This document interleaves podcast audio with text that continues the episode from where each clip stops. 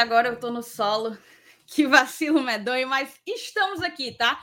Glória e tradição ao vivo nessa segunda-feira para começar a semana daquele jeito no grau. Vocês sabem, a gente vem aí numa sequência de quatro vitórias, né? Então são quatro semanas que a gente começa a segunda-feira com o alto astral, a energia lá em cima. Eu já te convido a deixar teu like, deixa teu like, é de graça, não te custa nada. Dois segundinhos tu já papocou o dedo e vale muito pra gente, tá? Por quê? Porque amplia o nosso alcance, indica, recomenda o Glória e Tradição para mais e mais tricolores. Então não perde tempo, deixa teu like e se inscreve aqui no canal, tá? A gente está pertinho de bater os 31 mil inscritos e a gente quer bater esses 31 mil ainda esse mês. Se inscreve aqui no GT para tu não perder nada sobre o Fortaleza Esporte Clube aqui no YouTube, beleza? Último recadinho, compartilha essa live. Aqui embaixo tem uma setinha, você copia o link da live, manda em todos os teus grupos de WhatsApp. Acho que hoje vai ter algumas atrações na, na TV aberta e pode ser que a gente acabe competindo com, com essa programação. Então compartilha o link, compartilha o link para chamar a galera para cá, beleza? Eu vou chamar a vinheta já já. Hoje a gente tem muita coisa para falar, tá? Hoje a gente vai falar, claro, da vitória em cima do Corinthians, mas tem também a apresentação do Caio Alexandre, que foi espetacular. Tem também esse início, né? Essa marca que o Fortaleza conquistou de melhor retorno, de melhor começo de retorno da história do Brasileirão para um time nordestino. Tem muita coisa para trazer, muita informação, e você vai conferir tudo aqui no GT, no GT, perdão, como vocês já estão acostumados a fazer.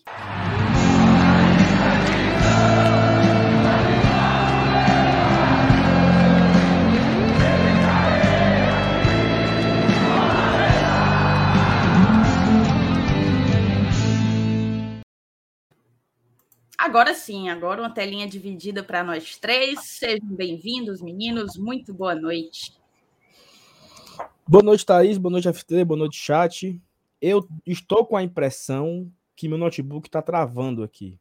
Então eu não sei se como é que tá aí áudio e vídeo para vocês, tá tudo certo? Por enquanto tudo certo. Mas eu tava aqui tentando favoritar as mensagens e simplesmente eu não consigo, certo?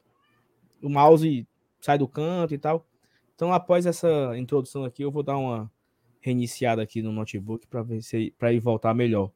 Mas é isso, né, Thaís? Um, mais uma semana, né? A quarta segunda-feira consecutiva que nós começamos aqui com um sorriso no rosto, né? O sorriso de orelha a orelha é, a quarta vitória seguida, a quarta segunda-feira que tá todo mundo feliz com a vida, de bem com a vida.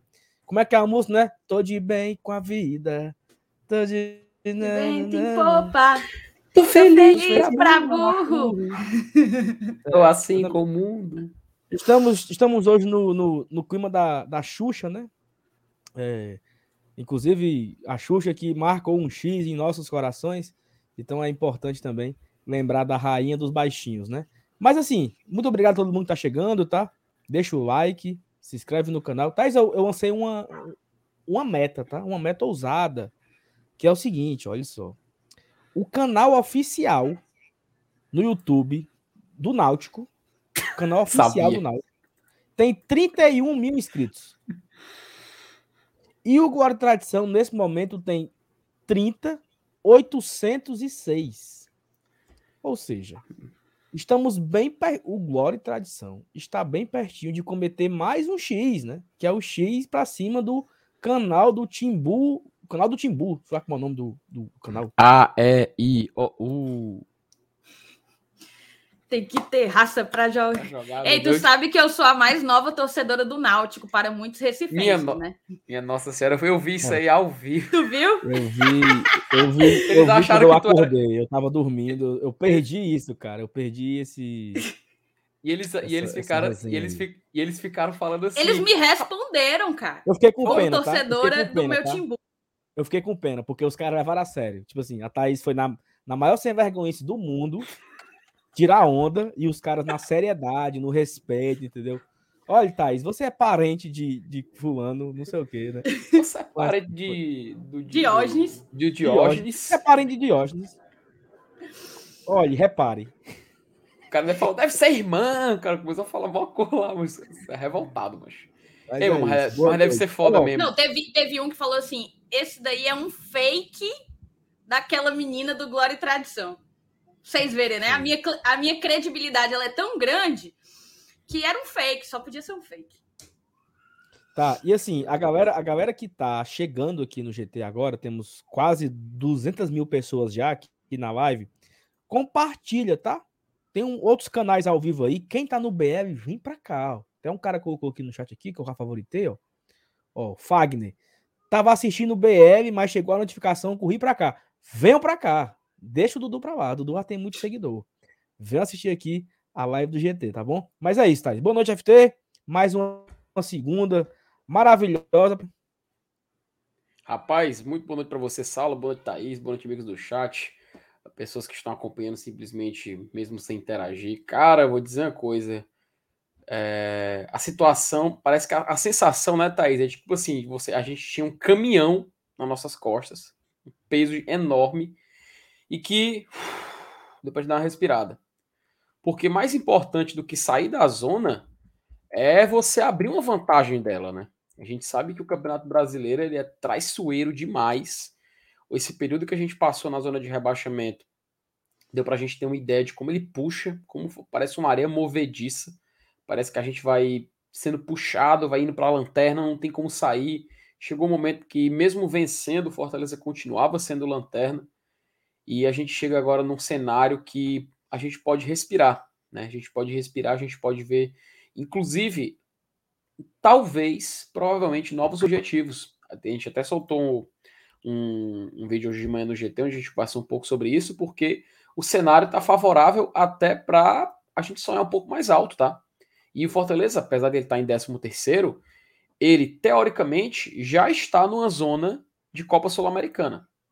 Porque os quatro semifinalistas da Copa do Brasil estão dentro desse G12. Então a gente já fica de olho, a gente já fica agora um pouco mais atento, porque provavelmente a gente pode ter é, uma certa mudança de rota aí nesse caminho. Mas existe uma forma da gente manter esse pensamento, que é o que?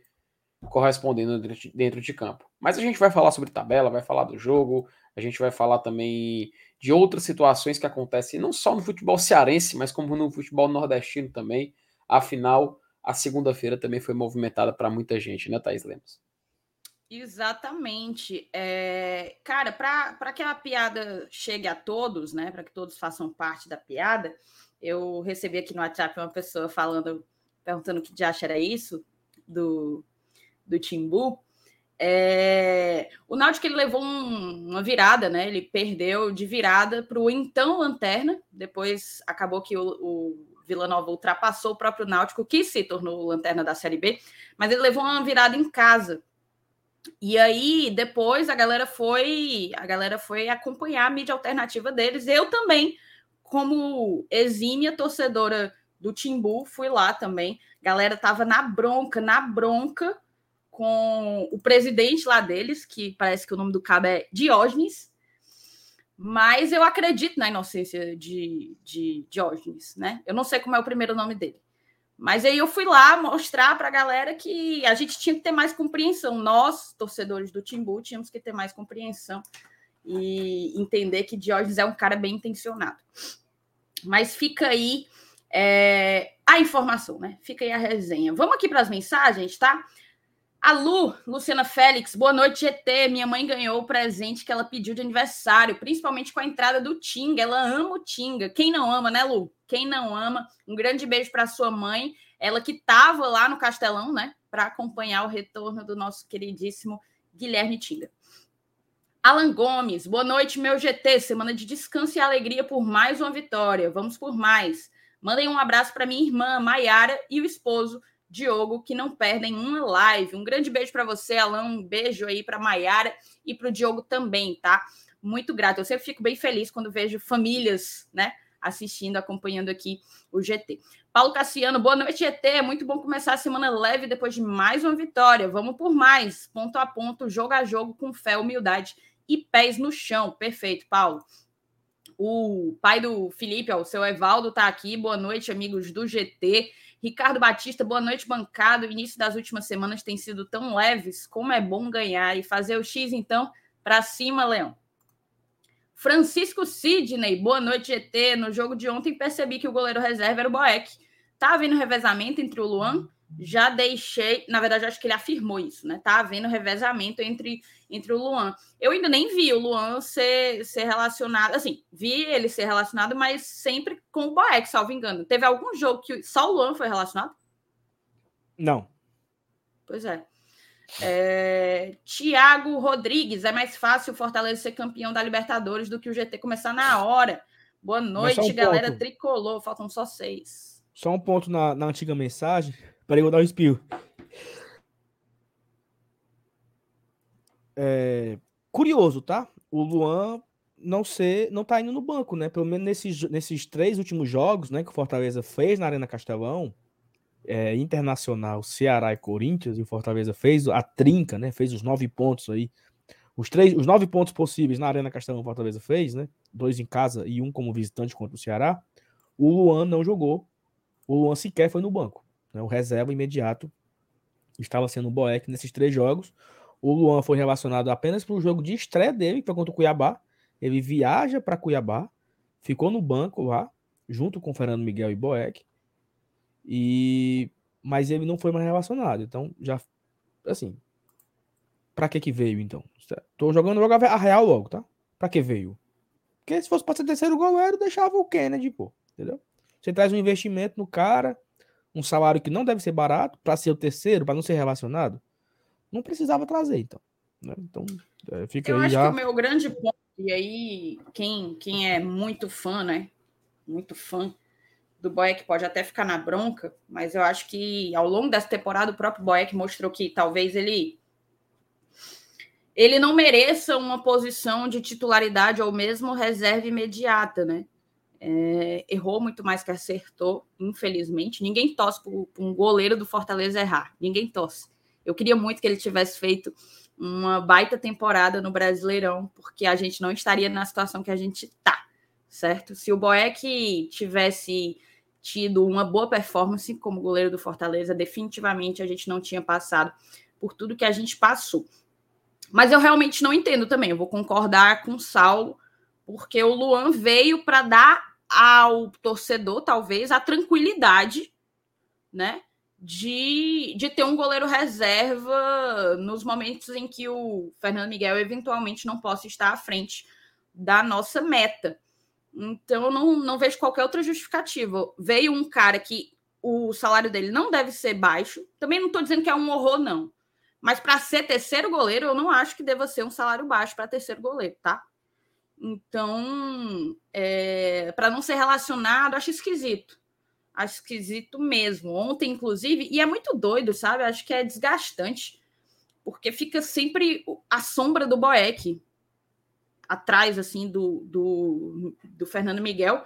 Ontem o Fernando Miguel sentiu aparentemente a coxa, aí o Boeck já se levantou, aí o torcedor fica nervoso, aí eu já fui pro Twitter, vi gente, meu Deus, o povo vive morrendo de medo do, do Fernando Miguel se quebrar.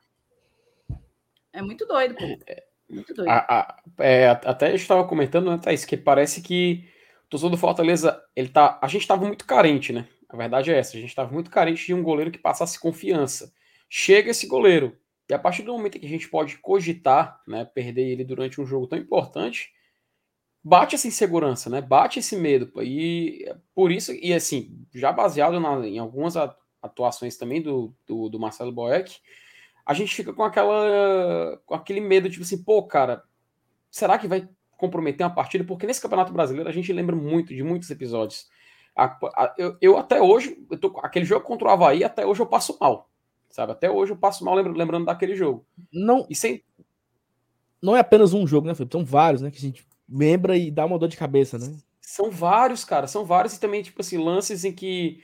A, até tem um lance específico, cara, que é a reposição. O pessoal sempre fala, sempre vejo o pessoal comentar sobre isso, que é a reposição de bola do Boeck durante o jogo, sabe? Que às vezes é muito assim, você não vê que existe um, um, não sei se é um se, critério é a palavra correta, mas você sabe, você tá vendo que aquilo é ineficaz, você vê que não funciona. E sempre o Fortaleza perde a bola. Com o Fernando Miguel, eu tô, eu tô notando que o Fortaleza, não sei se isso foi trabalhado, não sei se isso foi corrigido, talvez até o próprio Boeck possa ter corrigido isso também. A gente observa que o Fortaleza ele melhorou bastante nesse sentido, né? E eu não sei se a gente pode acreditar isso somente a troca do goleiro ou também há uma percepção do treinador e uma mudança na saída de jogo. Isso, inclusive, acho que vale um ótimo debate daqui para frente. Aí... Mas a gente fica nessa insegurança, né, Sal? Perfeito. E, e, e aí, assim, é, é... tudo mudou, certo? Mudou o esquema tático, mudou a formação, e essa mudança de esquema tático atrelado a um tempo maior de treinamento, por exemplo, deu ao Tite ótimos desempenhos nos últimos jogos. O Tite tem sido muito preciso nos últimos jogos. É, ontem, sem, sem o Benevenuto e com o Sebadios não tão bem, o Tite jogou por, pelos dois, em, em, boa parte do jogo. Só que, assim, existe um, um dado, certo? E, e, um fato é fato. Nas primeiras 15 rodadas, onde os, os goleiros do Fortaleza eram Max Wallace e Boeck, o Fortaleza era a segunda equipe com menos partidas sem levar gol. Fortaleza, nas 15 partidas, tomou 13. Em 13 jogos sofreu gol, em duas não sofreu. Isso, se você ranquear as 20 equipes, Fortaleza era o segundo, era o penúltimo. Né? E era o penúltimo empatado com o último, que era o Juventude. Então, não por coincidência, o Fortaleza era o lanterna do campeonato. Todo jogo toma gol. Time que todo jogo toma gol, no máximo empata. Porque para ganhar tem que fazer dois. A vitória se torna muito mais difícil quando você toma gol todo jogo. Da 16 à 23, o Fortaleza é a equipe que menos sofreu gols por jogos. Em oito jogos, sofreu apenas dois. Em apenas dois jogos, sofreu gol. É a melhor equipe do brasileiro nesse recorte. Da 16 à 23 rodada. Não é só coincidência. Que foi a partir da 16 que o Fernando Miguel assumiu a titularidade, foi contra o Palmeiras. E de lá para cá, o Fernando Miguel não tomou nenhum gol. Em oito jogos que o Fortaleza, nesse recorte de oito jogos, o Fortaleza tomou gol apenas em um, que foi contra o Bragantino. E esse jogo do Bragantino, o goleiro nem era o Fernando Miguel, para melhorar ainda a coincidência. Então, assim, é muita coisa, certo? Então, o torcedor, quando vê o Fernando Miguel botar a mão na coxa, ele se treme. O Felipe deu uma, uma tuitada na, na hora. Quando o torcedor tem medo, quando o Fernando Miguel bota a mão na perna, é porque isso diz muito. Isso diz muito. Né? E assim, que fim trágico de Marcelo Boé com Fortaleza, onde o torcedor tem medo dele entrar. Simplesmente, a turma tem pavor, deve ser a opção logo após o Fernando Miguel. E quando o Fernando Miguel bota a mão na perna, a turma se assusta. Porque é um goleiro que não passa confiança como o Fernando Miguel passa. Tem várias coisas atreladas aí. Mudança de esquema tático, a chegada do Brits, a chegada do Sacha, que é um cara que filtra e a bola chega menos, é um cara que rouba muita bola. Mas mesmo assim, o Fernando Miguel passa muita segurança. A bola vai na área, você sabe que ele vai pular e vai encaixar. Ele não vai dar soco para cima para acertar, por exemplo, o queixo de um centroavante. Isso não vai acontecer. Porque o Fernando Miguel ele vai subir e vai segurar a bola e vai cair no chão com a bola bem encaixada e vai passar ali uns 20 segundos fazendo hora e se levanta. É isso que é isso que estamos vendo com o Fernando Miguel no gol. A turma que que ah, vocês batem muito no Boeck, não sei o quê. Estão falando fatos, né? Então o torcedor tem medo quando o Fernando Miguel bota a mão na coxa. E Fernando Miguel, pelo amor de Deus, faltam só 15 jogos, homem. Segure aí, tá? E o Juan Poli nem no banco tá indo. Então não tem explicação para isso. A explicação existe, né? O reserva é o Boeck e o Luan veio para substituir o Max. E o Max era, era o terceiro. Só acho muito dinheiro gasto no terceiro goleiro. Poderia simplesmente ter promovido o Kennedy a essa função. Né? Não concordo com a escolha. É, eu também, eu também não concordo. Só para concluir aqui esse esse papo, o Henrique Sobreira ele botou assim: Thaís, eu acho que o Luan não veio para ser goleiro do Fortaleza esse ano. E acho também que o Voivoda está deixando o Boeck, porque ano que vem não renove, temos outro goleiro de 37 anos, não sei se renova os dois. Henrique, se foi de fato isso, ele foi trazido para não jogar esse ano, para não ser nosso goleiro esse ano, não era para ter trazido, né? Porque eu acho que na janela do início do ano é, dá para você encontrar uma opção melhor do que a do Luan Poli, é, para vir para ser, inclusive, titular, né? Então, não era para ter vindo trazer um cara que tem mercado na Série A, como eu disse, não deve ser um salário tão barato para um cara que não vai ser utilizado. E, e não utilizar o, o, resto da temporada inteira, era melhor esperar o início do ano e, né? Enfim, complicado, complicado. Mesmo. Vamos. Ei, ei, Sal, tu tá ligado que o Ceará recebeu o seu nono, no... o nono não, né? Não, mas vamos. Vamos focar aqui no nosso, tá? Não. Cada um. Você só tá ligado que já foi oficializado. Tô, né? tô. Mas assim, com todo respeito ao. Nome do Caba? Ezinski, Zilinski. né? Zilinski. Miserável que só que tirou Fortaleza. Ah, infeliz, vai infeliz. Mas enfim. Zelinski, acreditamos na sua inocência. Acreditamos na sua inocência. El Russo. Bora aqui, ó. Chamado de El, El Russo. Russo. Salve, amigos! Que começo de semana maravilhoso. O X veio, vamos com foco para conseguir concretizar os objetivos. Sandro deixa comentar, deixa eu comentar um pouco sobre esse, esse ponto do X aqui. É porque nós estamos já adiantando aqui o debate com os comentários para a gente não, não ir perdendo. Eu tava ouvindo o Futebolês hoje e os caras estavam falando sobre isso, né? Então, assim, nas últimas cinco rodadas, o Fortaleza fez 13 pontos. E o Ceará fez dois. Ou seja, a diferença era de 10. Né? Porque o Fortaleza tá um na frente. Então, assim, você tirar 10 pontos de diferença em 15 pontos disputados, você tem que ter, um, de um lado, alguém muito bom, que, que, que, caminhou muito forte, e outro que não evoluiu, né? que parou. Então o Ceará nos últimos cinco jogos fez dois pontos, empatou com o Bragantino ontem, e empatou com o Botafogo, se não estou enganado, os dois jogos fora de casa, e o Fortaleza fez 13 pontos. Né? Então foi uma recuperação absurda, até para a gente entender nesse recorte com o nosso rival. Eram 10 pontos na frente. 10 pontos. Cinco jogos atrás, que foi quando o Fortaleza pegou o Santos, né? Antes, quando o Fortaleza perdeu pro Bragantino. Fortaleza perde pro Bragantino. E eu não, não lembro quem foi que o Ceará pegou. Talvez o Ceará ganhou do Havaí, talvez. Não sei. Acho, não sei se é isso. Naquele momento, a distância era de 10 pontos. Aí o Fortaleza ganhando, empata com o Santos, que foi o primeiro. É o primeiro, é o primeiro ponto desses 13. E o Ceará perdeu pro Juventude. Foi exatamente isso. Foi dia, do, do, do, Fortal, que nós íamos para a missa lá da, da irmã no, no, no Aleluia e, e, não deu certo. Aí o Fortaleza ganha do Cuiabá, o Ceará perde não sei para quem. Fortaleza ganha do Inter, o Ceará empata com o Botafogo. Fortaleza ganha do Ceará, Fortaleza ganha do Corinthians e o Corinthians empata com o Bragantino. Ou seja, 10 pontos é muita coisa, pô. É, você não, não, você não se impressiona não com isso, assim, com, é um negócio completamente fora da curva. 13 Não, é demais, cara. É. é demais. Demais. É um aproveitamento de G4, pô. Uhum. É um aproveitamento não é de G4. Não é à que a gente é líder né, do, do retorno, é tema hoje, e tem um detalhe. Nesse meio tempo, nessas rodadas de Brasileirão, tinha as Copas, né? Tinha datas de Copa Libertadores, de Copa do Brasil, Copa Sul-Americana. Então, se a gente vai observando que são entre quatro e cinco jogos, foi um mês, né? foi um mês, um mês da mudança, né? A gente pode dizer isso, o um mês do X, porque foi uhum.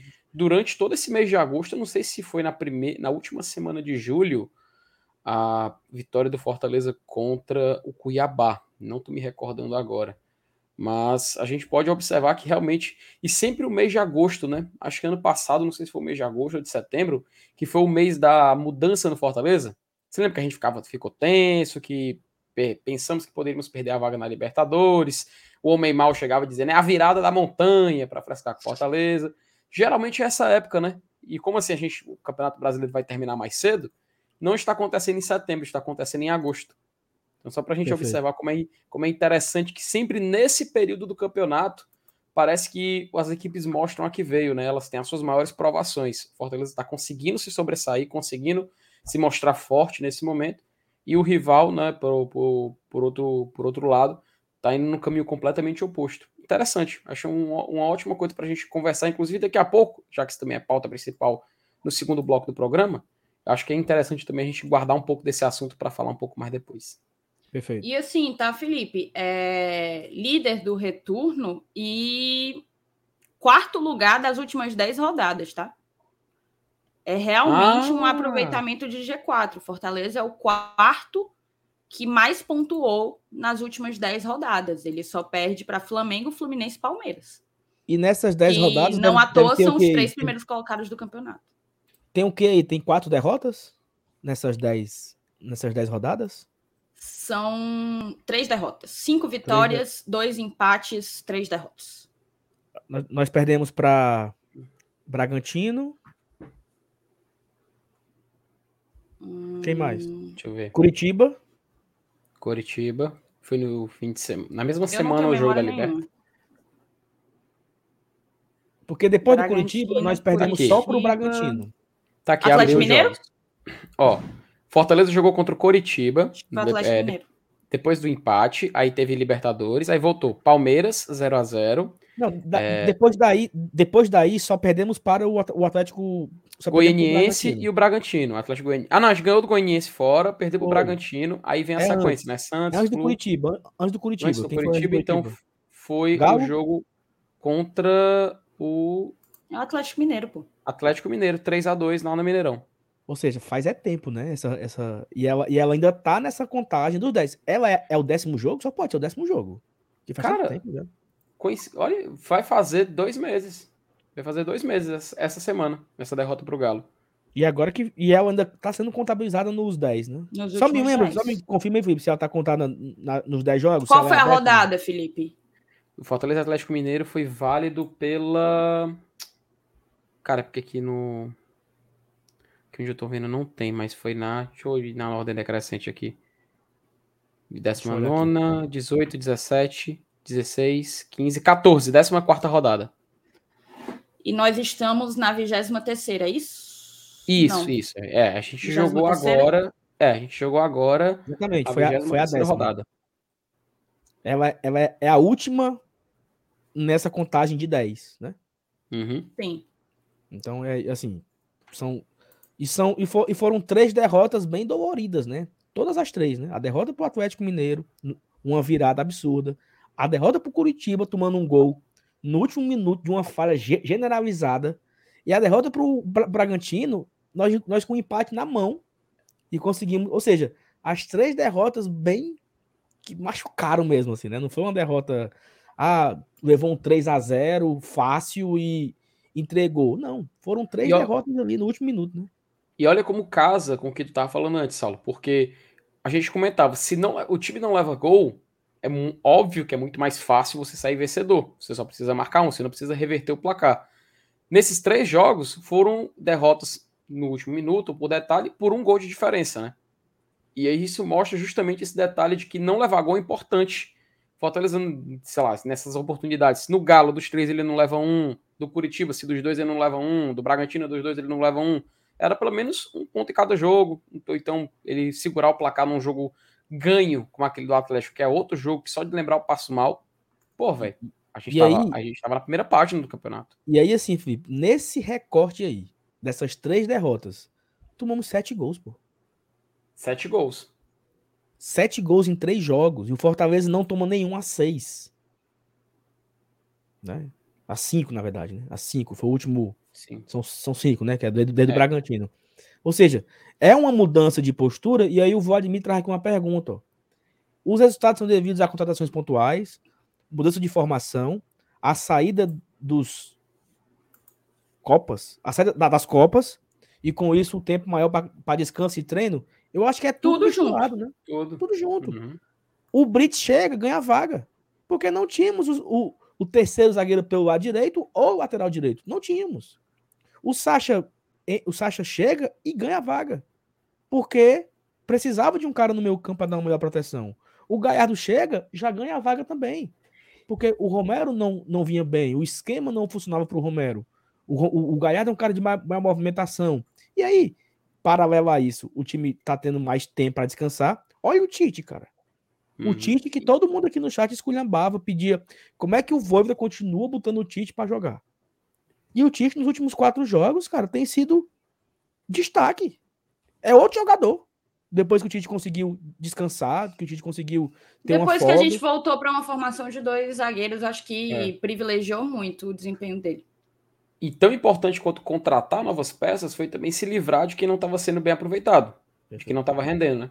Que meio que Isso. obrigou, obrigou o treinador a mudar algumas, algumas, algumas escolhas. Mas, vamos- eu vou dar vazão tem- aqui, tá? tem Tem muita muita mensagem, mensagem retida. Marcelo Girão, boa noite, GT. Mais uma ressaca altamente saudável. Sandro Damasceno, boa noite, GT. Qual a principal contratação? Eu vou segurar a tua, a tua pergunta, tá, Sandro? É, boa noite, queridos. Bom demais começar a semana assim. Sobre a apresentação do Caio, é uma alegria de quem foi libertado. Parece que esse homem estava passando mal no Canadá. Simpatia pura. Também achei ele muito carisma. Ednardo Souza. Boa noite, GT. Para alegria de uns e desespero, desespero de outros, começou o melhor programa esportivo sobre o Fortaleza, sem, falhar, sem falar na melhor comentarista feminina do Lion, o resto é resto. Um grande beijo para você. Eu vou entender que, que é genuíno, que não é só porque você é nosso padrinho, não, viu? Vou levar para o coração. Obrigada, Ednardo. Eli Aguiar, boa noite, ET. Detalhes para pauta. Felicidade de Caio Alexandre, a emoção do ídolo Tinga e fala firme de Fernando Miguel no final do jogo. Nossa torcida é linda demais, vamos por mais. É, esse jogo reservou muitos detalhes bem interessantes. A gente vai tentar trazer tudo aqui. Alessandro da Silva, boa noite, aqui de São Paulo. Dali Leão, Thaís Solinda, Saulo Cervejeiro e Felipe Estudioso. Boa noite e boa live aqui na audiência direto de São Paulo, rumo à Liberta 2023. Alessandro está bem otimista. Pedro Lima mandou um superchatzinho aqui de 1,90 e eu acho que ele tinha mandado uma mensagem também. Ai, não, ele mandou outro superchat. 27,90. Valeu, tá, Pedro? Em 2 de junho, fiz a promessa de se escapar uma cesta básica para cada ponto conquistado, rumo Boa. às 60 cestas básicas. Abraço para Caio, Pontes e o Hermano. Um grande abraço para o Pedro, para o Caio, para o Pontes e pelo e para o Hermano. Cara, é sexta, viu? É uhum, sexta, sexta, viu, do Pedro? Etienne, e o clima do estádio ontem, galera. Que festa absurda, todos conectados, diretoria, elenco e torcida. Etienne, é, há, há algum tempo atrás eu cheguei a comentar aqui que me entristecia muito essa desconexão, que estava sendo uma consequência óbvia da má fase, do péssimo desempenho do Fortaleza. Quando as coisas começam a fluir, a vitória vem, a pressão vai embora, acho que tudo flui de uma maneira mais bonita, de uma maneira que permite o, a retomada da harmonia, né? Não é só a nossa retomada no, no campeonato em termos de pontos, é a retomada de muitas coisas que o Fortaleza acabou deixando aí pelo caminho nessa, nesse primeiro turno, nessas primeiras 19 rodadas do Brasileirão. É, deixa eu voltar aqui para cima. O Elenilson botou boa noite. Hoje tem gol. Elenilson nunca está aqui nas segundas-feiras porque oh, o homem se mentiroso, sente o homem se sente o próprio Cristiano Ronaldo, viu?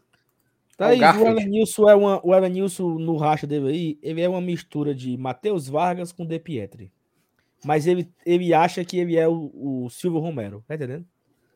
Então.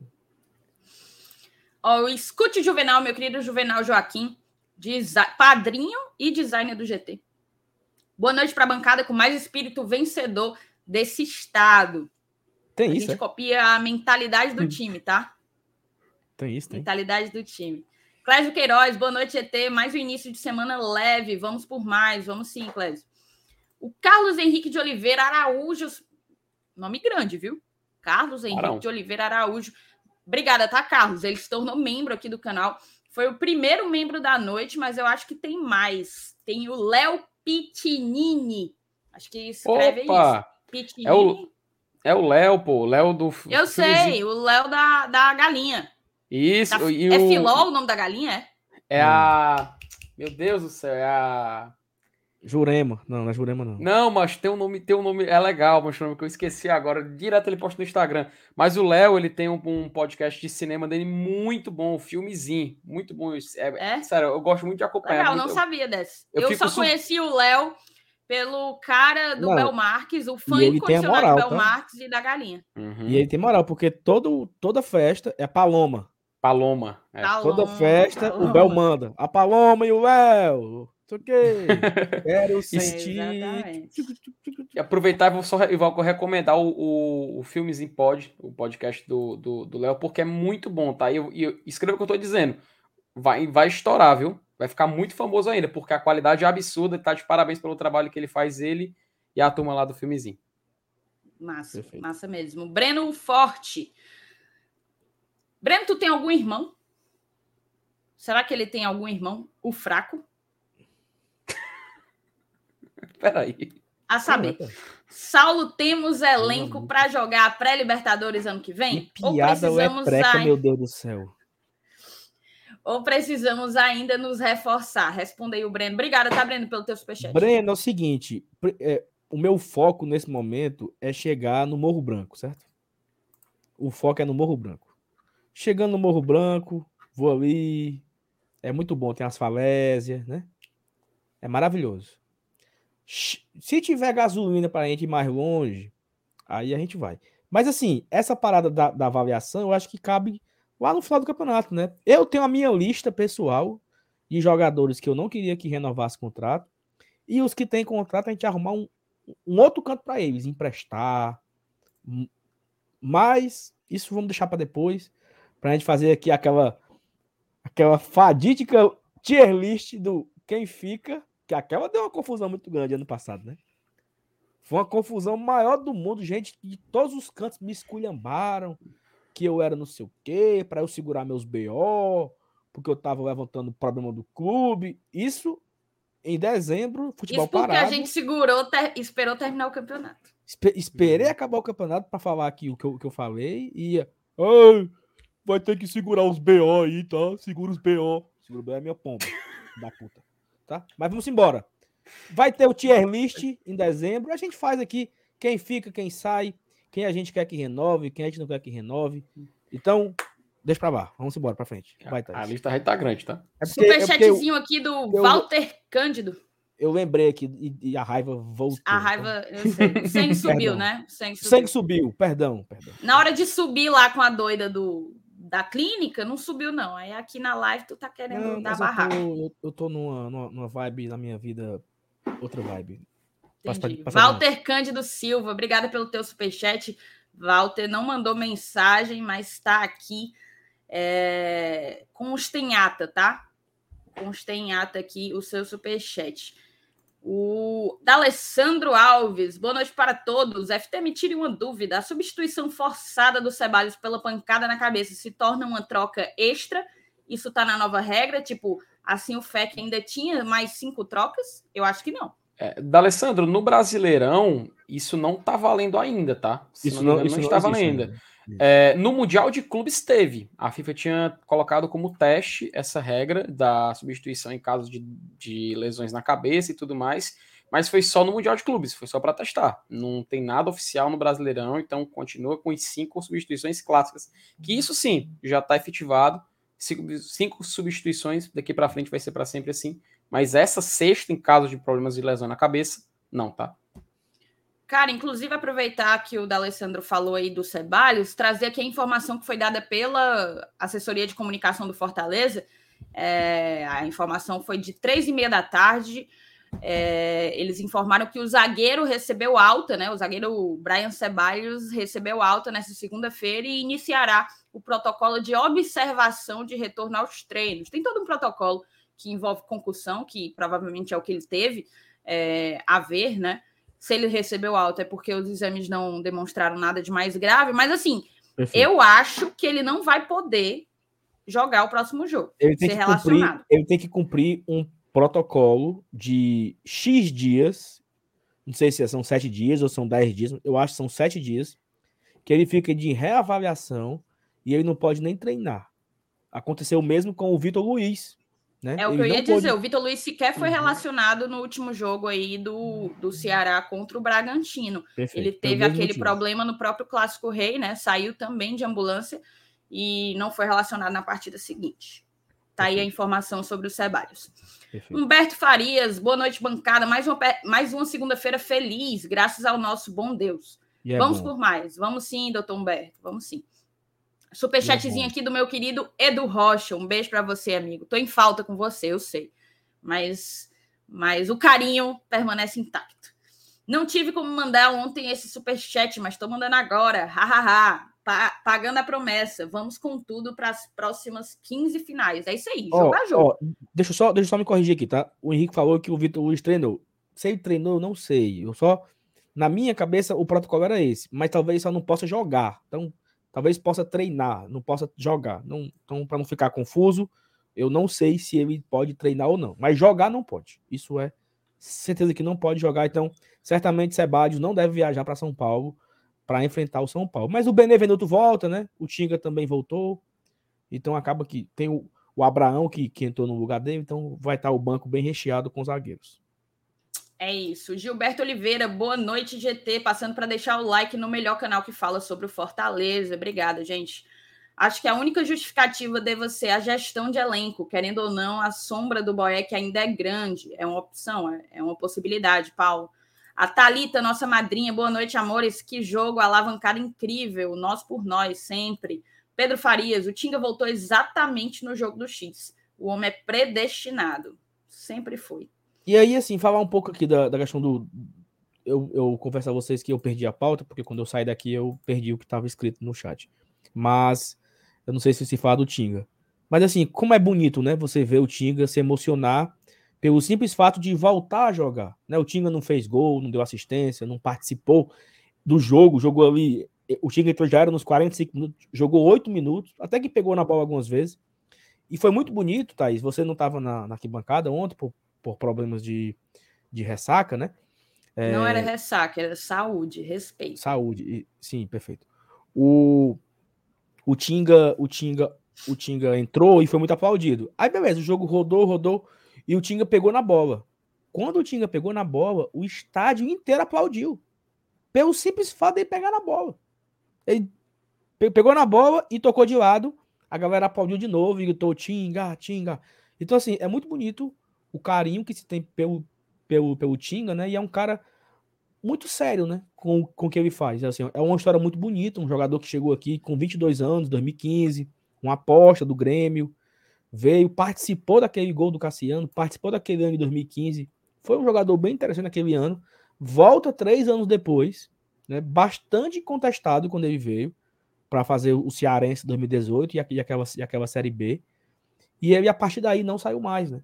Foi campeão de praticamente de tudo que jogou. Todos os anos o Tinga tem um título no Fortaleza desde 2018, né? Série B 2018, Cearense 19, Copa Nordeste 2019, o time passou a Americana. Em 2020 foi campeão cearense, foi bicampeão cearense. Em 2021, tricampeão cearense, participou da melhor fase do Fortaleza no Brasileiro, terceiro lugar na Copa do Brasil. Em 22, tetracampeão cearense, campeão da Copa do Nordeste. O Tinga foi bicampeão duas vezes da Copa do Nordeste, 19 e 22. Então, assim, é um cara gigante na história do Fortaleza. É Oito é muito... títulos pelo Fortaleza. Oito títulos pelo Fortaleza. E, e é assim, aproveitar que vocês estão carinho... falando de. Termina, pode concluir. Não, muito bonito ver esse carinho do Tinga com a gente da gente com ele, né? É um, um carinho que é de, de, mão dupla, né? E o Tinga nem precisa forçar muita barra. É Exato, é, é o que eu ia dizer, é um aproveitar que vocês falaram de títulos, para dizer que a, contra, a idolatria do Tinga ela foi construída sem marketing algum, ela foi construída no campo, né? Nos gestos no campo, no respeito que ele tem pela instituição fora do campo.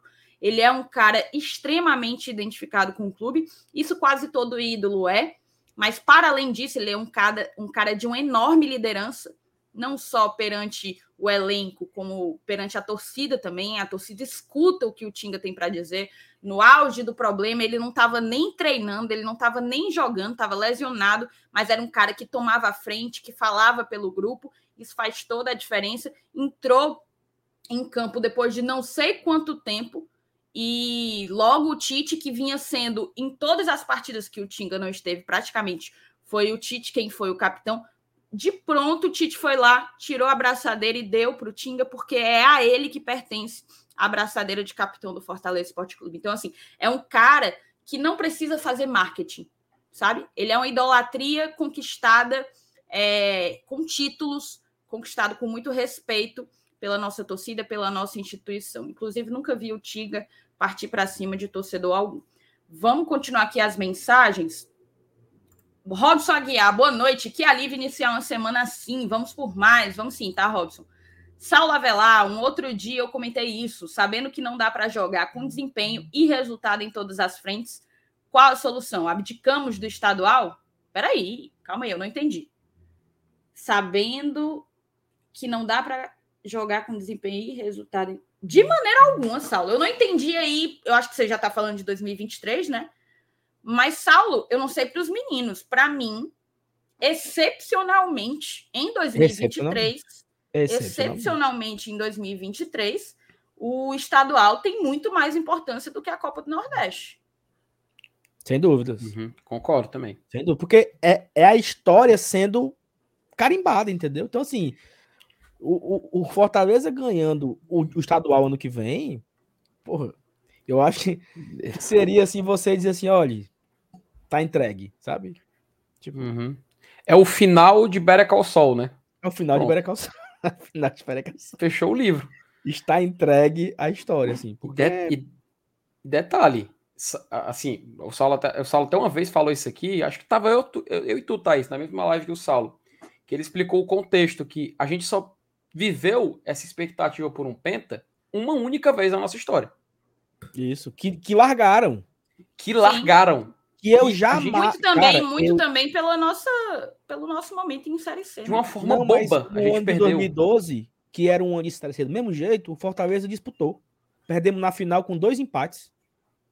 Disputou. Fortaleza chegou na final em 2012, estava sendo campeão até os minutos 30 e tanto, e teve um pênalti pro Ceará e o, o cara bateu e o Ceará foi campeão. Em 2011, entregaram o campeonato, entregaram.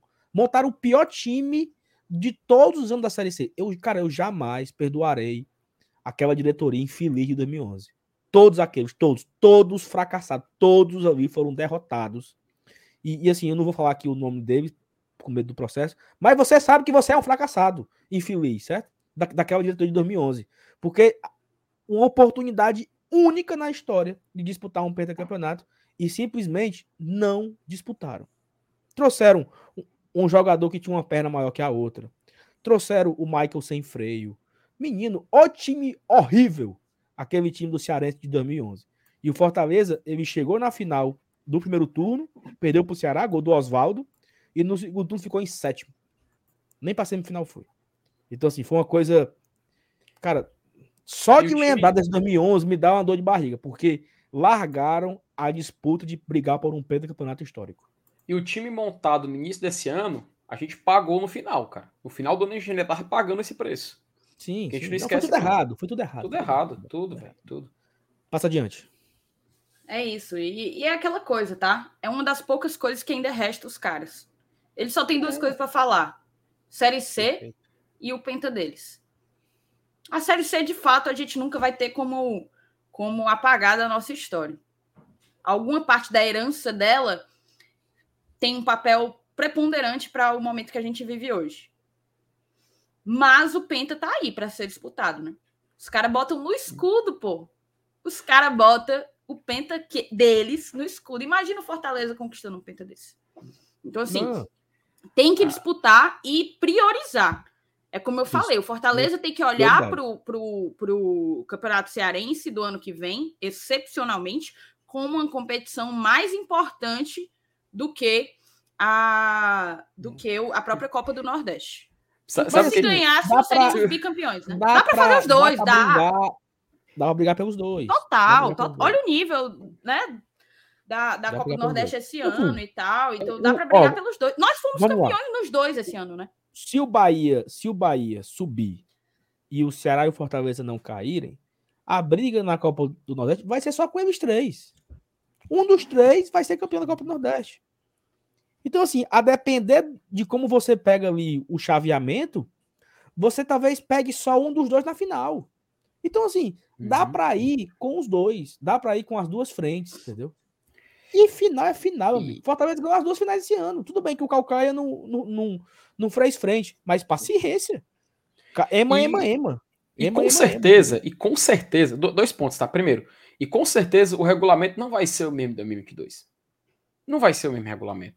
Depois da tragédia que aconteceu, não vai ser, cara. Tenho certeza que vão mudar. De alguma forma vão mudar.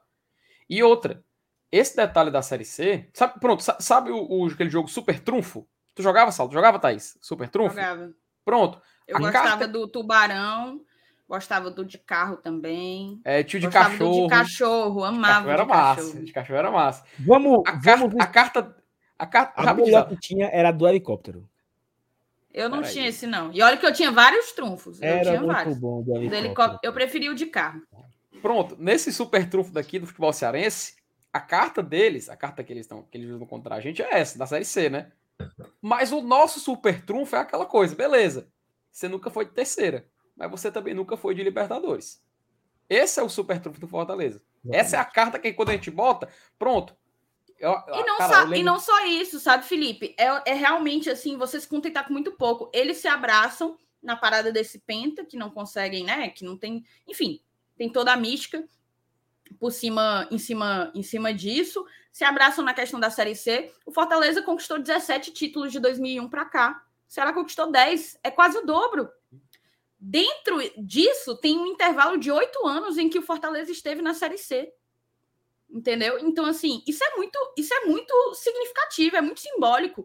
É um time que eu vi aqui no chat, é como se tivesse parado no tempo. É um time extremamente saneado, mas que não conseguiu fazer das, do seu momento muito superior a nós por algum tempo, enquanto estivemos afundados lá na Série C, eles não conseguiram fazer nada com isso. O Fortaleza não. Depois que conseguiu sair daquele inferno, já foi campeão da Série B, que eles disputaram inúmeras vezes, desvalorizam o nosso título, mas nunca chegaram perto de ser campeões.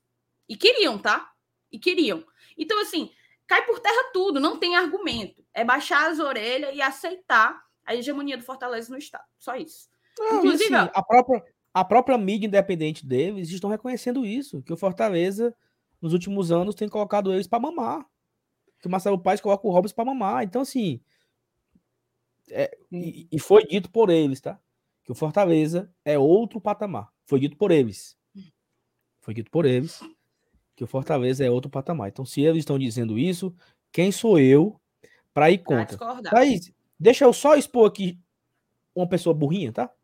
Tiago Fios Eto. Pelo que vocês colocaram no título da live de vocês, o Fortaleza vai brigar pelo título do Campeonato Brasileiro.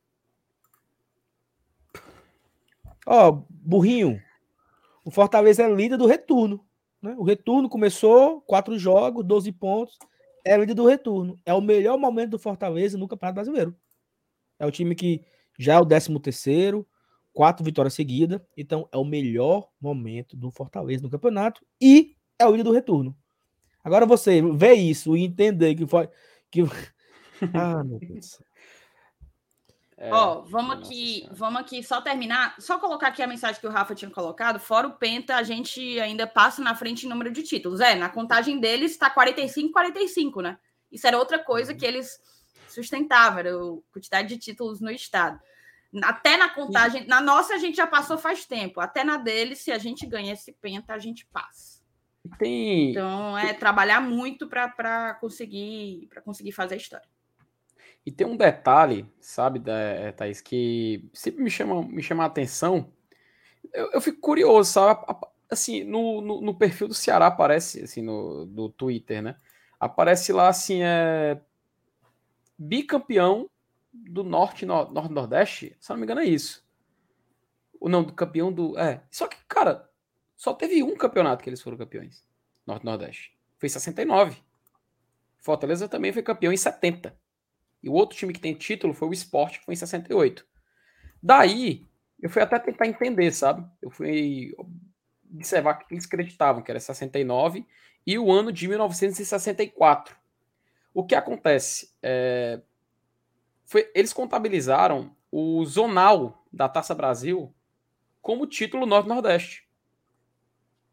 Sendo que o Fortaleza ele conta Norte-Nordeste 1, que é o de 70. Mas, pô, se é para contabilizar isso, então o Fortaleza, meu amigo, ele tem três títulos disso. Só que o Fortaleza não contabiliza, porque simplesmente ele considera correto. É um zonal de Taça Brasil. Então, até nisso, né? Até isso eu, eu fiquei curioso, na hora me, me chamou a atenção, eu fui atrás. Eu, cara, parece que é tipo assim: vou, vou puxar esse título aqui e vou pleitear para dizer que é, sabe? Para dizer que eu tenho um a mais. Mas, porra, meu amigo, é só uma pesquisa rápida, você já mata o que é.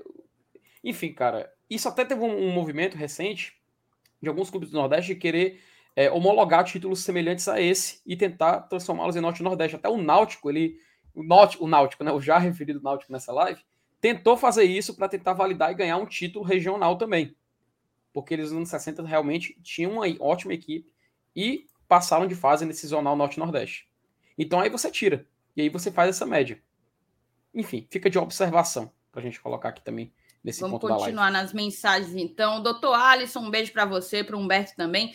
Boa noite, bancada. Saudações tricolor. Saud... é, saudações tricolores, alguma explicação para ainda insistir no De Pietri? Isso que é bom porque o próprio chat vai trazendo algumas pautas. Já já a gente começa a seguir a nossa conforme planejado. Mas vamos, vamos acabando. Acaba que a gente pincela um pouco em muito do que queremos falar. Eu vou jogar aí para o Saulo e para o Felipe sobre a insistência do, do Voivoda no De Pietro. Eu vou primeiro mandar para o Felipe, já que o Saulo falou um pouco sobre isso no pós-jogo de ontem. Thaís, é assim, até eu estava conversando com o Sebtezão durante o jogo, e quando a gente viu o De Pietri já caminhar para entrar em campo, a gente falou assim, pô, peraí, alguma coisa tá tem que explicar esse movimento, porque o De Pietri ele, antes desse, no início do ano, né, antes da lesão e tudo mais, ele era um jogador que agradava demais, né? Inclusive a gente pedia ele para se tornar pedia ele para se tornar titular e tudo mais, etc. Só que eu acho, Thaís, que talvez possa existir essa confiança, né? Talvez o Voivoda ainda, ainda tenha uma confiança muito grande com ele, ainda ele queira extrair algo do atleta, ele conhece o atleta. Enfim, a gente sabe que ano passado ele foi muito importante e foi um, um muito bacana ver esse crescimento dele até então. Eu, vou, eu acredito ele escalar ele ainda e colocar eles nos jogos por questão de confiança. Também para dar um pouco mais de empolgação, para ele poder voltar a ser aquele atleta, ele recuperar também é, o ritmo de jogo, mas eu acredito que tem muito de relacionamento nesse caso. Agora, que chegaram outros atletas e que a gente vê esses outros atletas como uma prioridade para entrar em campo antes dele, ah, isso a gente tem que conver que sim. Então eu vou acreditar isso, e pelo menos é isso que eu acredito. Não, eu assim, o, o que mais me pega nesse, nesse assunto do, do Voivodo aí é porque, assim, eu até vou entender que o Pedro Rocha chegou agora, né? Não deu tempo. Mas, pô, o Otero, será que o Otero não conseguiria fazer a função né, melhor do que o, De Pietri? Ou sei lá, cara, porque o De Pietri não consegue entregar a vários jogos, né? O Voivoda pede uma coisa a ele. Garoto, correr, velocidade. ele não consegue pisar na bola, pô. Ele, não, ele, ele, pisa na bola, ele não consegue dominar a bola, não consegue correr com a bola. É de uma, é de uma, é de uma falta de eficiência, assim, que me, me dá nos nervos, entendeu?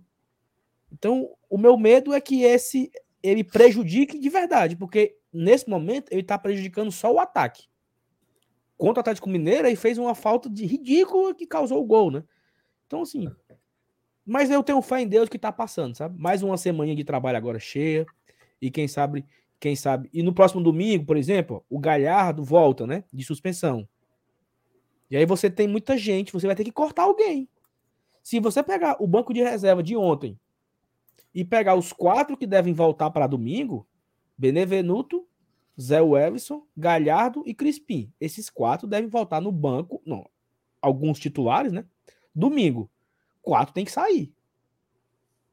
Ou seja, quem sairia? Sebadios, talvez não, não vá ser poupado. É... O, o De Pietri, talvez o Vargas. Né? Porque quatro tem que sair para quatro entrarem. Tá entendendo?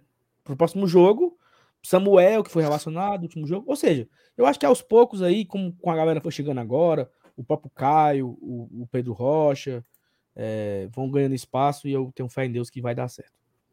Perfeito. É... Vamos aqui agilizar as mensagens, que a gente acabou que, que não. Ainda nem começou a pauta do jeito que a gente tinha programado, né? A Gabi, chegando agora e já deixando o like, tava dando umas risadas ali no Twitter. Cara, a Gabi não era essa pessoa, tá? Depois que eu apresentei a Gabi a um grupo específico de seres humanos, ela se tornou uma pessoa assim. A Gabi era uma pessoa dócil, maravilhosa. Olha, tá, só, tá só fazia o bem, só falava o bem das pessoas. Você tá foi falando de você. Só conhecer uns abençoados ali, foi só conhecer uns abençoados ali que tudo mudou. Você tá falando de você, né? Eu mesmo não, sou um ser humano maravilhoso. Porque você é uma pessoa completamente diferente da pessoa que eu me conheci há três anos atrás. Muito por sua influência. Muito por sua influência. Vamos continuar aqui, ó. Três anos atrás era uma meninazinha toda. Aqueles boné. Minha Nossa Senhora, agora desenterrou. De repente. Oh, Marcelo Girão, houve erros de planejamento esse ano, porém, nossa diretoria deu um show na gestão de conflitos e, além disso, deu um show maior ainda nas vendas e contratações na janela. Cara, eu acho que isso é até um tópico para a gente trazer. Eu vou segurar, tá, Marcelo? Eu vou segurar porque eu tenho algumas coisas para falar sobre, mas eu preciso dar vazão aqui às mensagens. Meu queridíssimo Cláudio Matheus acha que a gente esqueceria de tamanha autoridade. É autoridade aqui para a audiência do GT e é autoridade também para uma cidade maravilhosa lá do Chile, né? Antofagasta, fica aqui a nossa lembrança. Vocês ainda lembram de mim? Claro. Hoje não estou no Chile, mas aqui no Rio tá tão frio quanto. Saulinho FT e Thaís, sou fã de vocês. Inclusive, acho que vi o FT no pagode da mocinha. Dificilmente, pera, tá? Não peraí, peraí, peraí, peraí, peraí. Não, tem perigo. Não. Eu, eu caso agora 100 reais como não era. Não, não, não, cara. Peraí, peraí. Se bem que é lá, é lá no. É lá no Meirelles, né? É no aterro. Pronto. Rapaz. Sei lá, 2000 e. Se fosse 2000 e quê? 15, 16, sei lá, poderia até imaginar que talvez, mas meu amigo, pelo amor de Deus, né? Não é meu, não é meu, não é minha praia não. Sem querer fazer trocadilhos, tá? Mas não é minha praia. Cara, Felipe, colocar aqui, colocar aqui o superchat do Cláudio. Ele tava achando que a gente esqueceu o superchat dele. Cláudio, a gente tarda, mas não falha, tá? Fica aqui guardado aqui e a gente assunto, vai tratando. É, o assunto vai fluindo. Eu acho que é até melhor assim. Mas o Cláudio, que está sempre aqui com a gente, acompanhando as lives do GT, botou Tô em Natal, na missa, na hora do jogo, deu certo. Ele foi para missa, né? Então, deu certo. Boa, que Deus abençoe. Siga Fala. abençoando. Fala Superchat disso. Diz. Ah, tá. Eu, eu jurava que ele estava fazendo é, alusão ao jogo do América de Natal. Eu pensava que era hoje, o mata-mata da D. Ele falou Não, que aqui em Natal. Ele estava na missa, ele mora em Natal, estava na missa ah. durante o jogo. Eu podia jurar o que. Saulo Avelar botou para moer, tá? Botou para moer. Eu acho que isso aqui deve dar quase 100 reais, eu acho, né? Isso aí eu acho que dá pra gente comprar até um. Um. Uma lancha. Baixou o imposto, não foi agora das lanchas, né? Do jet ski, né? 25 dólares, dá pra comprar. É porque pertinho da eleição baixa muita coisa, né, Saulo? Exatamente. Vai. Tome aí para ajudar a comprar seu os microfones. Ônimo, seu xará botou. Tome aí para ajudar Cara, Saulo, eu vou te dizer uma coisa. O, o, o meu amigo Saulo Alves, seu xará, pode dizer aqui se eu estiver mentindo. A gente conversou hoje sobre isso. E vai vir, não vai ser só o microfone, não, tá? A gente vai conseguir dar uma, uma bela de uma garimbada nos nossos nos nossos equipamentos. Muita coisa deve chegar por vídeo? Oi? Assistiu o vídeo? Assisti. Ah eu não. Não, eu não o foda daquilo ali foi porque 20 minutos de vídeo eu me apaixonei por quase todos os produtos. Mas vai dar certo. Com a ajuda de vocês, a gente consegue, a gente consegue ir bem além. Vocês sabem que eu já falei aqui outras vezes. O conteúdo que a gente entrega, a gente é muito bitolado em termos de qualidade, entre, entregar um conteúdo cada vez melhor. E esse tipo de coisa, superchat, o Pix, a galera que faz o membro, a galera que está sempre aqui ajudando, compartilhando as lives, faz toda a diferença para que a gente consiga conquistar esses sonhos, né? Nosso sonho é sempre entregar uma coisa melhor no Glória e Tradição. Sempre, sempre mesmo. E hoje eu comecei a planejar aí as aquisições para o ano que vem. Acho que vai chegar ainda para o final desse ano. Vai dar muito certo. Obrigada pelo teu superchat, tá, Saulo? Ajudou demais, demais mesmo. Inclusive, aproveitar essa já comprou todos os microfones, só esse superchat do, do Saulo. Não, aí é loucura.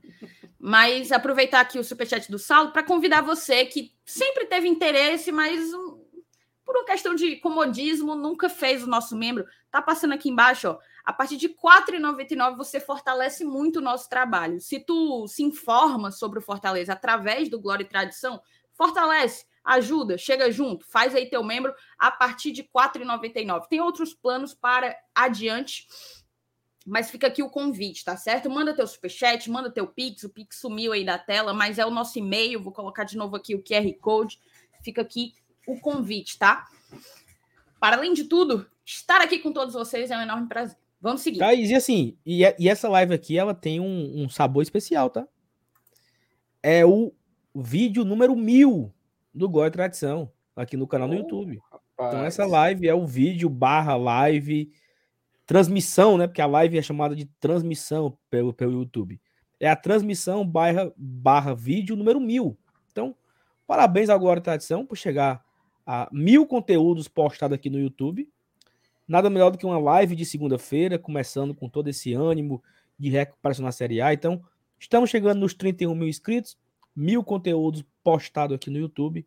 E a gente só postou mil, porque tem quem assista todos, né? Tem quem acompanhe, que deixa o like, que comenta, que faz acontecer o Glória Tradição nesses, talvez, um ano e meio aqui que nós estamos fortes no YouTube, tendo os números que temos e buscando o, o crescimento que nós buscamos a cada dia. Então, um agradecimento a você que acompanha o Glória Tradição todos os dias, por fazer dar certo aqui, né? Muito obrigado. Um pequeno trivia, um pequeno quiz. Qual foi a primeira transmissão ao vivo da história do Glória Tradição? Vocês lembram? Não. Não vídeo, Paulo transmissão. deve lembrar. É, Foi- é, primeira transmi- Foi a, Transmissão. a, a- a entrevista com o Geraldino Saravaro? Não, não. Foi em 21 de dezembro de 2020. Live. Peraí, peraí, peraí, peraí, peraí, peraí. Foi com o Marcelo Paz? Não, Não, foi Marcelo. Leão. Marcelo Leão. O Leão? Foi. Eu O ao olhei- vivo? Aham, o primeiro ao vivo foi esse. Campanha Olha. de rebaixamento, o nome da live. Live Eu GT, tá aqui. Eu vou dizer, eu vou dizer isso pra ele. Ah, não, não, per- perdão, perdão. Foi a. Não, não foi foi, isso não. mesmo. Campanha de rebaixamento, transmis... transmitida há um ano. É, o... é a primeira que aparece aqui na ordem decrescente. Foi esse. 21 de dezembro de 2020. Faz Campanha sentido, de rebaixamento. Faz A gente sentido. Então. Marcelo Leão participou aqui da primeira live do GT oficial. Porque nós gravávamos, né? A gente, gravava o vídeo e postava o vídeo gravado depois. Uhum. Não É, tínhamos ele- a expertise de fazer a live já. Olha tal. quanta coisa mudou. O técnico era o Chamusca. Por isso a campanha de rebaixamento. Vamos seguir então, pelo amor de Deus. Ó, Vamos lá. É, o Ricardo Araújo Pontes, eu acho que vocês estão discutindo o sexo dos anjos. Copa do Nordeste dá vaga na Copa do Brasil a partir das oitavas e o Cearense só mais um título. Aí é que tá, seu Ricardo. Não é só mais um título, é história. E o clube de futebol existe para fazer história, para dar alegria aos seus torcedores. Eu estarei extremamente alegre no dia em que o Fortaleza, eventualmente, quem sabe, se Deus abençoar, se tornar pentacampeão estadual. Quanto à Copa do Brasil, a gente disputa todo ano. Se é nas oitavas, se não é, a gente faz o nosso e tenta chegar lá, se for pelo caminho mais longo. Ó, ano passado o Fortaleza começou da primeira fase e foi semifinalista. Pronto. E em duas oportunidades nós começamos nas oitavas e caímos nas oitavas. Pro Atlético Paranaense e pro São Paulo. Então, assim, nem sempre é. E outra coisa, o Fortaleza não vai largar a Copa do Nordeste, não, tá? Dá pra ele avançar e brigar pelo título e também brigar. Porque, assim, na boa, o Cearense, nós temos um concorrente. É o Ceará. Na Copa do Nordeste, nós Tem temos certeza talvez que o não é o Bahia. Iguatu? Acho que ano que vem o Ceará vai estar jogando ma- mais a Vera, né? Eu acho. E na Copa do Nordeste, vamos ter o Bahia, o Ceará e talvez o Esporte brigando com a gente pelo título. Então, assim, tem jogo nas duas competições. Nas duas, o Fortaleza é favorito a ganhar. Como o Ceará também é favorito a ganhar o Cearense, porque só é um dos dois vai ficar, vai ficar o título. Se não acontecer uma, uma tragédia como aconteceu esse ano, a final é Fortaleza e Ceará. E na Copa do Nordeste, eu acho que a- é isso aí: é Esporte, Bahia ou Ceará que vão brigar pela final. Então, não tem como dizer, ah, não, vamos focar na Copa do Nordeste, largar o Cearense, porque o título é garantido. Não tem como garantir nada. Né? Então. E é isso. Agradecer pelo conteúdo número mil, né? Vou até mandar aqui mensagem pro Marcelo Leão aqui para dizer isso para ele. Pronto. Vamos lá. É, o superchat do Ricardo Facundo. Ó, o Ricardo ele foi contemporâneo a mim na faculdade, tá? Viu, Saulo? Hum. Ele era um semestre na minha frente, foi meu veterano. E é padrinho do GT. Sem querer me iludir, mas 15 vezes 3 igual 45. É liberta certeza. Cara, Como é que é isso aí? Como é que é? Ah, ganhar as 15? ele Calma, tá considerando Ricardo. ganhar as 15. Ricardo tá emocionado. É sempre... Pelo amor de Deus. Ricardo tá emocionadíssimo. Aí é, é Mas ganhar domingo não faz mal, não, viu? Faz mal, não. O Cássio botou aqui, ó. Boa noite, meus lindos. Queria saber o porquê é tão difícil a torcida enxergar, reconhecer e até elogiar a evolução do Tite. Não falo só pelo jogo de ontem, mas por uma ótima sequência que vem fazendo. Cássio, eu não tô acompanhando a reação da torcida de uma maneira geral, mas a gente já vem pau- pau- né, colocando isso aqui na, nas lives do GT. Que ele vem evoluindo. Ele teve, sim, alguns jogos bem abaixo, que destoaram muito. Mas, na minha opinião, não sei se os meninos concordam, eu até já falei aqui em outra oportunidade. Desde que o Voivoda resolveu adotar uma linha de quatro, o Tite evoluiu. Parece que ele se sente mais seguro jogando numa formação com dois zagueiros, dois laterais. Não sei se vocês concordam com isso, meninos. Seria menos sobrecarga? Talvez. Cara, Porque talvez. do lado, assim, do lado esquerdo ele fazia aquela função, né? Então, E assim, tem, um- tem outro ponto, né? O, o Tite jogou 14 jogos seguidos. 14. Entre Libertadores, Copa do Brasil, Brasileiro. Foram 14 jogos. E ele, Ele não é ficou- nenhum garoto, não, tá? Ele ficou um jogo fora, eu não lembro. Ele ficou suspenso ou foi, ou foi poupado. Agora eu não tô lembrando qual foi esse jogo. E ele volta numa sequência de titular várias vezes. Ele, o Tite tá pendurado ainda. Já tá pendurado há uns três jogos que ele tá pendurado e não toma o segundo cartão. Ou seja, é um cara que não tem feito faltas. Tanto que ele não tomou o, o terceiro cartão. E ele tá bem, pô. Sério mesmo, ele tá bem pra caramba. Os últimos jogos do Tite foi muito, muito, muito, muito bem. Ele e o Benevenuto ali, ele se. Depois que o Fortaleza voltou a jogar em linha de dois, com dois zagueiros, né? Ali, a, linha, a linha de quatro, com dois laterais e dois zagueiros. É outro jogador, pô. E assim, cara, nos últimos cinco jogos, não, tomamos- não tomamos nenhum gol. Então não tem como você dizer que tá todo mundo ruim ou, ou só o Tite tá mal. O Tite faz parte de todo o sistema defensivo. Junto com o goleiro, junto com o Brits, junto com o Benevenuto, que o Benevenuto também teve um momento muito ruim na temporada. Lembra? O Benevenuto errando. Sim, sim. E A gente mundo- até achava que talvez pudesse ser cansaço também, né? cansaço também e tal. E aí, o, o- Benevenuto jogando muito, o Tite jogando muito. O Brits foi o grande. A grande novidade desse esquema é o Brits, né? Mas assim, eu, eu, não, eu, eu, eu sei ser justo, tá? Eu acho que nós criticamos bastante aqui o Tite e também tem que elogiar quando ele tá bem, pô. É outro jogador, assim, é seguro, firme, co- conseguindo, conseguindo é, adiantar as roubadas de bola. Ele, ele tem uma jogada que ele vai roubar a bola no meio campo, né? Ele se antecipa e ele já arma um ataque. O, o, o, passe, se, se eu não me engano, ele deu uma assistência agora. Ah, não, foi o Benevenuto que deu, né? Pro Robson, né? Pro Uhum, gol do Robson contra o Cuiabá, foi um, um chute do Benevenuto. Não, não foi. Foi. Mas enfim, tá todo mundo muito bem. Não, eu acho que o, foi o Tite. Foi o não, Tite. contra, o contra o Cuiabá foi o Benevenuto. Eu acho que o Tite Ah, foi outro tá. jogo. Eu tô com essa impressão que o Tite deu alguma assistência.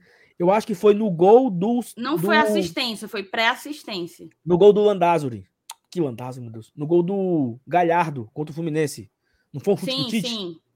O Tite Ele, chutou, ele mandou. Sim, sim, sim. Foi. aí ele brigou e Exatamente. tal. Foi, foi. Tá aqui, ó. Exatamente. Perfeito. Vamos seguir. Vamos seguir aqui para as mensagens. Moçada, segunda meta da noite, 800 likes. A gente está bem pertinho de bater. Papoca o dedo aí para a gente poder dobrar a meta. Beleza? Dobrar não, mas dar uma subidinha no sarrafo.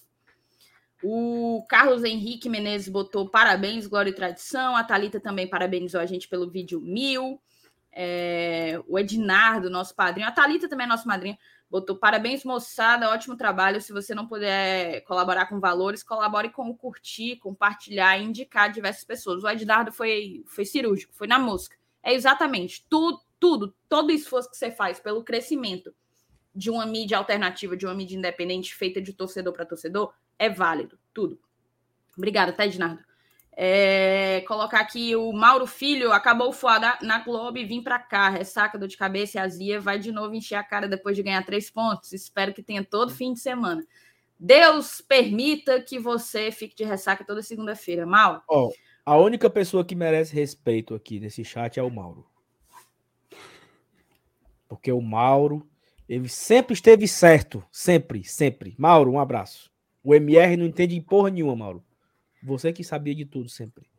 Ó, o Manuel Filgueira, nosso padrinho, doutor Manel, botou boa noite, GT. Ontem tive o prazer de ver o Márcio Renato e sua abençoadinha ontem no Castelão. Grande homem. Mas uma dúvida: ele ainda trabalha no GT ou só aparece como convidado especial? Manel, uma ótima pergunta, tá? Fica aqui a dúvida, porque a gente também não sabe responder. O homem é que faz a escala. Para começar, a história é assim: o homem faz a escala, então ele escolhe quando eventualmente ele quer aparecer. Fica essa. Não sei se foi uma, um grande prazer, né? Que você teve ontem na Arena Castelão. Mas espero que tenha, que tenha sido uma boa experiência. Alexandre Rezende mandou também superchat. Galera, Thaís, FT e seu Lenil são muito bons, mas as lives com a dupla MR Saulo são imbatíveis. Além de muita informação, são uma resenha à parte. Desestressa qualquer pessoa depressiva. Feras. Fica aqui o elogio do Alexandre Rezende. Obrigada, tá, Muito Alexandre? Bem. Obrigado, Alexandre. É, vamos seguir. A Cristina Maria Albano. Thaís, o que existe de verdade nessa história do interesse do Vasco pelo Voivoda? Cristina, eu não faço ideia, tá? Porque primeiro, eu não acompanho essas coisas assim, é, que rolam em grupo. Não apare... Normalmente eu acompanho o Globo GE, né? Não vi nada nesse sentido, mas pode ser que exista. Nem sei como é que tá o Vasco, a situação do Vasco, se tem técnico, se não tem.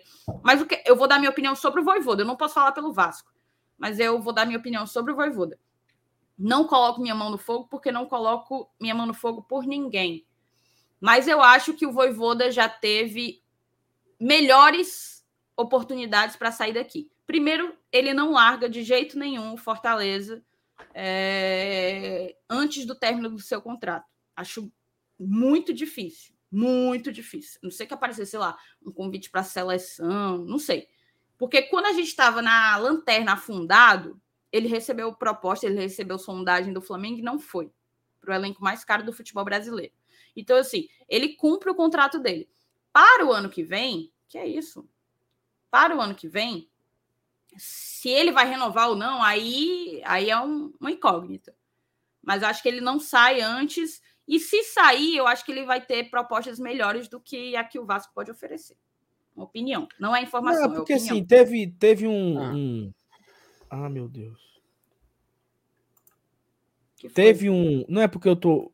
Chegou aqui a, a entrega do, da pizza aqui. É, Teve uma história que a, a, a 777 é, disse que o, o nome dele é, é, é, é muito importante, é bom e tal, estão avaliando. E aí esses blogueirinhos, blogueirinho falando, né, assim, mas um cara do, do TikTok gravou um vídeo falando que o Vasco ia fechar nas próximas horas com o Voivoda. E é um negócio que viraliza muito fácil, né? É, que, só, mas...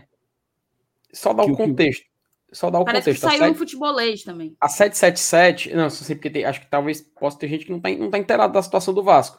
O Vasco ele foi aprovado pelo conselho do Vasco, dele se tornar SAF, foi negociada a venda de 70%, se não me engano, para essa 777 Partners, que é um, é um, um grupo de, de empresários e tudo mais que comprou essa parte do Vasco.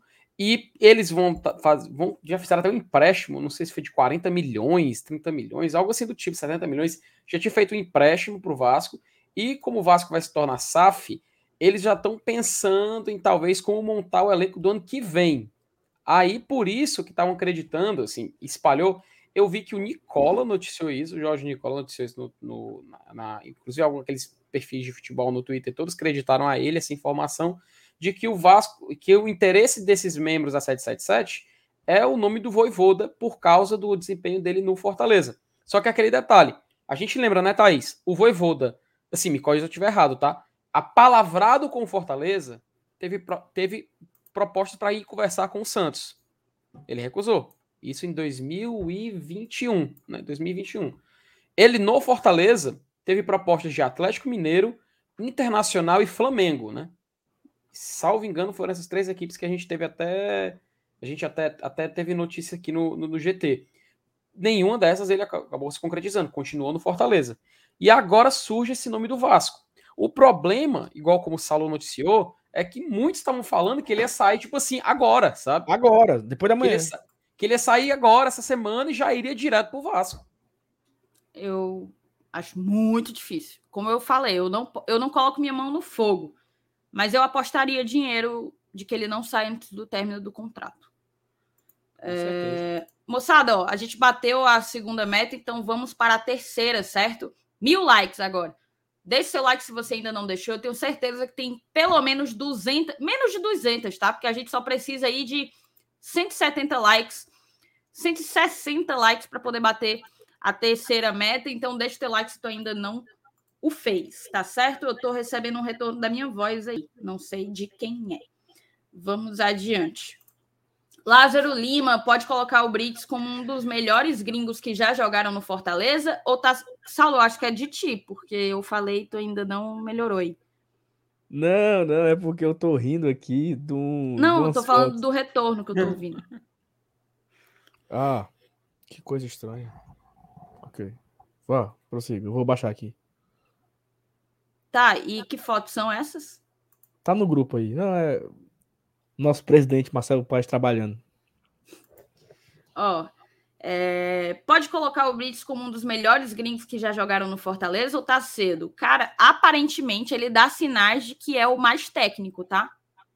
Mas eu esperaria ainda um pouquinho para poder dar esse título a ele. E vocês, meninos? Assim, é, ainda pode ser muito cedo, né? Porque a gente lembra do, de quando o Quinteiro chegou, que meio que a gente ficou deslumbrado, né? Eu lembro que a gente ficou meio com essa visão, pô, Mostra jogou no Fortaleza e tudo mais, a concorrência não é tão grande, mas ele tá indo muito bem. E, de fato, ele não eram atuações que, comparadas ao do Brits hoje, é, elas se equivalem, pelo contrário, o Brits ele já se mostrou um cara que, tecnicamente, é sim superior ao, ao Quinteiro, mas que eu concordo contigo, Thaís, talvez ainda possa ser um pouco cedo, tá? Mas ele se manter esse nível, poxa, se encerrar a temporada assim, a gente vai acreditar muito a permanência no nome do Brits. A gente vai, tipo assim, 2028, lembrando, ah, se lembra do campeonato de 2022, que a gente passou o primeiro turno todo na zona de rebaixamento? Pois é, né? naquela época teve o Brits, que ele chegou, ajudou pra caramba.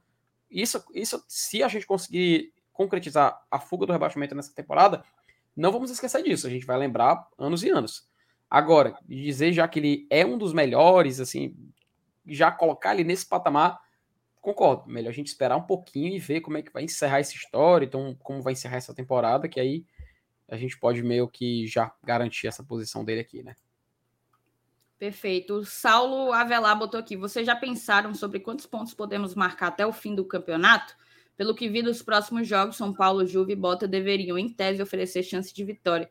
O que vocês acham? Saulo, eu vou segurar um pouco da tua, da tua pergunta para a gente conseguir avançar aqui na pauta, tá? Tá. É, Iago Pontes, boa noite, ET. Parabéns e obrigado por nos deixar sempre mais perto do Fortaleza. Vamos por mais. É isso. Vamos então começar a pauta que a gente tinha programada, a galera chegando aí da programação, né? Após a programação na TV aberta, chamou a atenção de muita gente. Isso é bom, tá? Isso é bom. Significa que a galera tá, tá focada em algo que é determinante para o futuro da nossa, do nosso país. Eu vou chamar a vinhetinha para a gente mudar de bloco e aí sim a gente vai começar a pauta de hoje. Enfim, depois de uma hora e vinte de live. É loucura, loucura, Minha loucura. Nossa Senhora. Mas antes disso, eu tenho um recado para vocês que é para falar do OneFootball. Eu já adianto logo que o link do OneFootball está no primeiro link da nossa descrição e também fixado no chat, tá? Se você ainda não baixou, você está perdendo tempo. O OneFootball é o aplicativo esportivo mais completo que você vai achar na sua loja de aplicativo. Você baixa aí, depois você me conta se é ou não é. Você fica recebendo informações, estatísticas, dados de dezenas de ligas ao redor do mundo. Basta você demonstrar interesse nessas ligas, né? Não só nessas ligas, mas também no Fortaleza. Se você coloca o Fortaleza como teu time do coração e ativa as notificações, você fica por dentro de tudo sobre o tricolor de aço as, as últimas notícias, os próximos jogos, as escalações quando saem, os gols, os melhores momentos, muita coisa mesmo. Isso porque o OneFootball tem a cobertura completa do Brasileirão, tá? Tudo que interessa ao Fortaleza no Brasileirão, que agora é a nossa última competição, né? A competição que a gente disputa.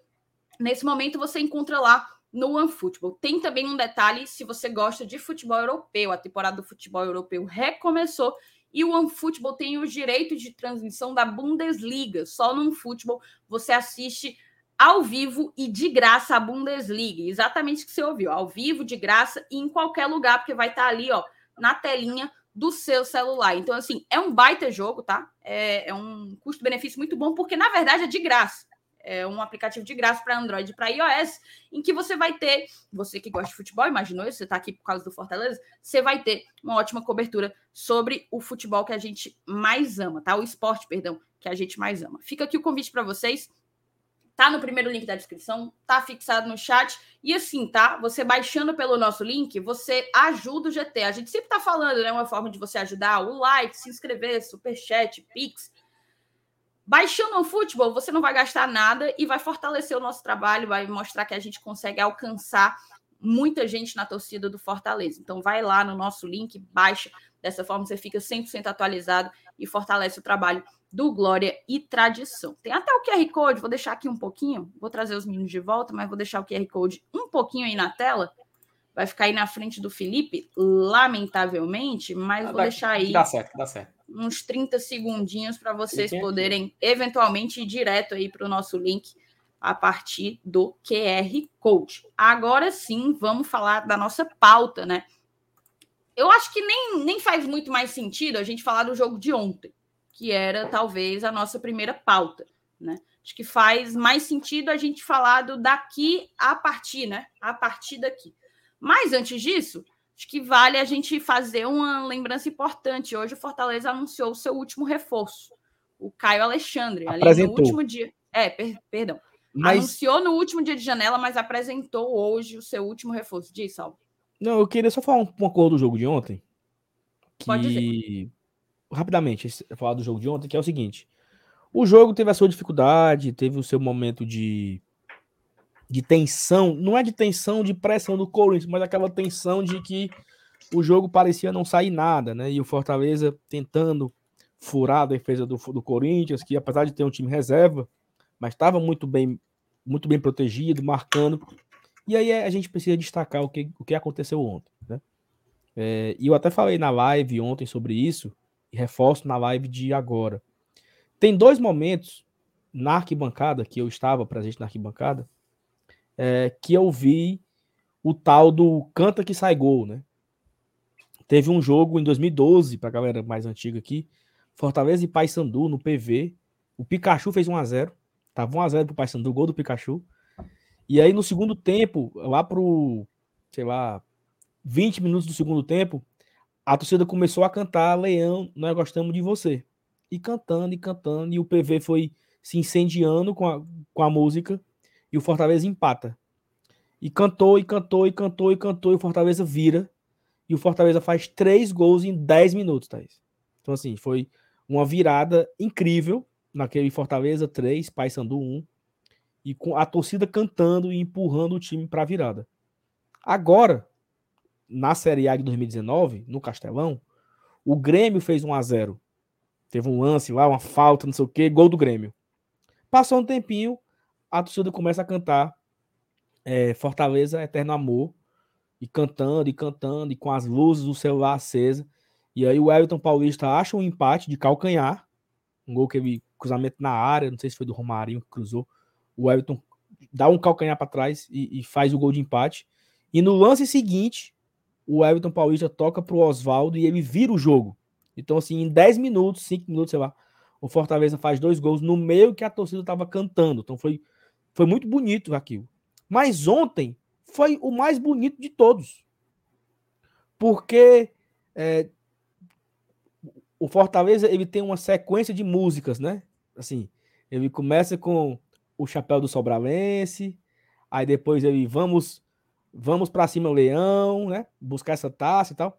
E aí depois ele começa Fortaleza Eterno, Eterno Amor e tava no momento de o couro tava maior, assim, o estádio inteiro com as, com as lanternas acesas, o estádio inteiro cantando. Tanto é que tem muitos vídeos rolando no Twitter, nos grupos de WhatsApp, da galera filmando a torcida. De tão bonito que estava filmando a torcida, né? E a galera tá aqui filmando a torcida, de repente vira a câmera pro gol, porque o gol sai, né? Então, assim, foi muito bonito ontem a explosão do, do gritando a, a música, que é uma música belíssima, e não por, não por coincidência, é a música de abertura do Glória e Tradição. Tal, talvez o Glória e Tradição, a Thaís não saiba disso, mas o Glória e Tradição ele veio da vinheta. Primeiro eu tinha a vinheta para depois fazer o nome do canal, o nome do podcast.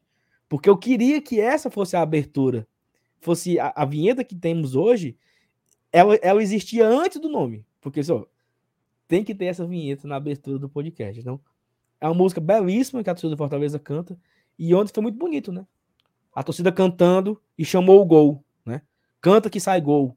E o gol sai após a torcida estar tá cantando e tudo mais. Então foi aquela explosão ontem com 45 mil, 44.300 pagantes confirmados, né? Eu acho que a olho nu ali talvez tivesse um pouco mais. Algumas pessoas passaram e a catraca não funciona, não sei. Mas foi belo, né? Foi muito bonito isso. E acho que essa sinergia que nós estamos recuperando entre torcida, diretoria e jogadores, ela precisa ser resgatada por completo. Faltam ainda sete jogos em casa. Sete jogos em casa. Né? E esses sete jogos em casa que faltam, o Fortaleza precisa fazer 180 mil pagantes. Precisa bater a marca de. Para que, Saulo? Para a gente bater a marca inédita de um milhão de pagantes na temporada. Nunca no Nordeste um time teve um milhão de pagantes na temporada. E eu duvido muito que grandes times tenham essa, essa marca, tá? Assim, Flamengo vai ter, Corinthians talvez. Mas assim, poucos clubes podem se gabar de ter colocado mil, mil, um milhão de, de, de, de, de pagantes nas arquibancadas em um ano. E o Fortaleza tá perto de bater isso, tá, Thaís? Faltam 180 mil e faltam sete jogos. Isso dá mais ou menos 26 mil pagantes em média. Ou seja, dos próximos sete jogos, se conseguirmos uma média de 26 mil pagantes, vamos bater a marca de um milhão. Cara, assim, é absurdo um milhão de pagantes no ano. Teremos aí no jogo contra o Flamengo, que traz grande público. Teremos ainda jogos de, de confronto direto, né? Havaí, Curitiba, Atlético Goianiense. São jogos Bragantino, jogos de confronto direto. Eu sei que são sete, né? Eu não tô lembrando aqui. Botafogo, o próximo é Botafogo, depois é o Flamengo. E aí vai ter ainda, sei lá, não vou. São sete.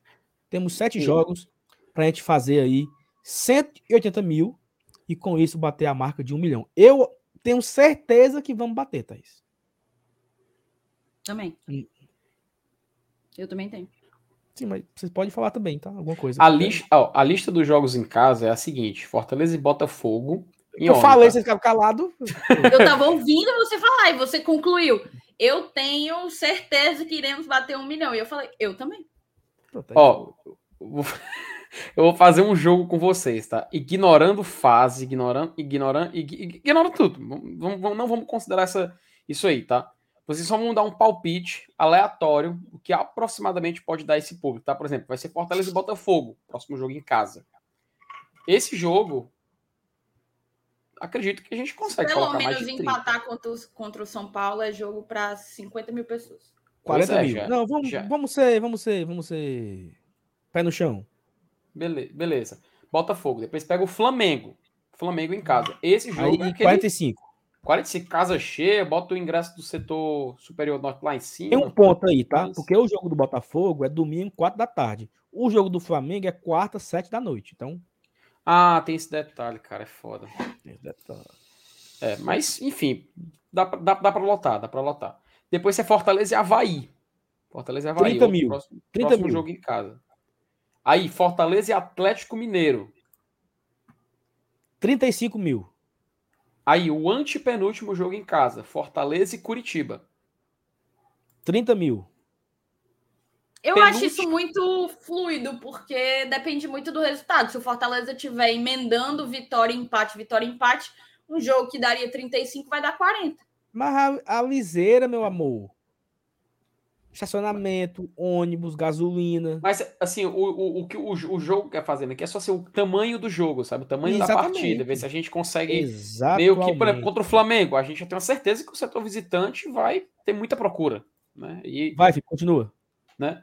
Aí, penúltima partida em casa, Fortaleza e Atlético Goianiense. Tá? 40 mil.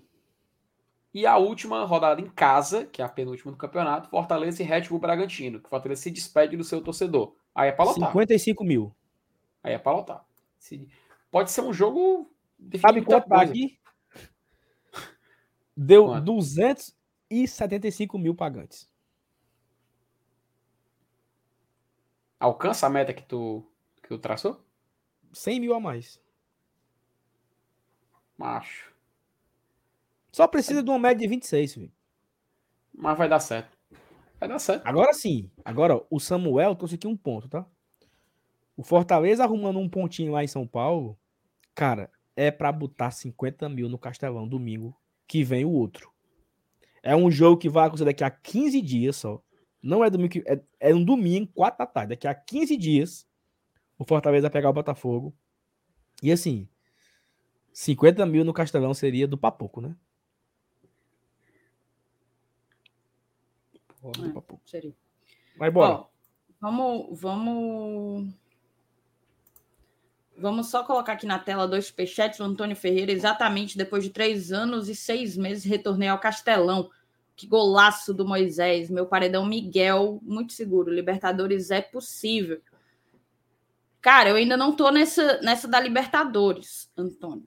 Mas já vislumbro a possibilidade de uma Sul-Americana, certamente.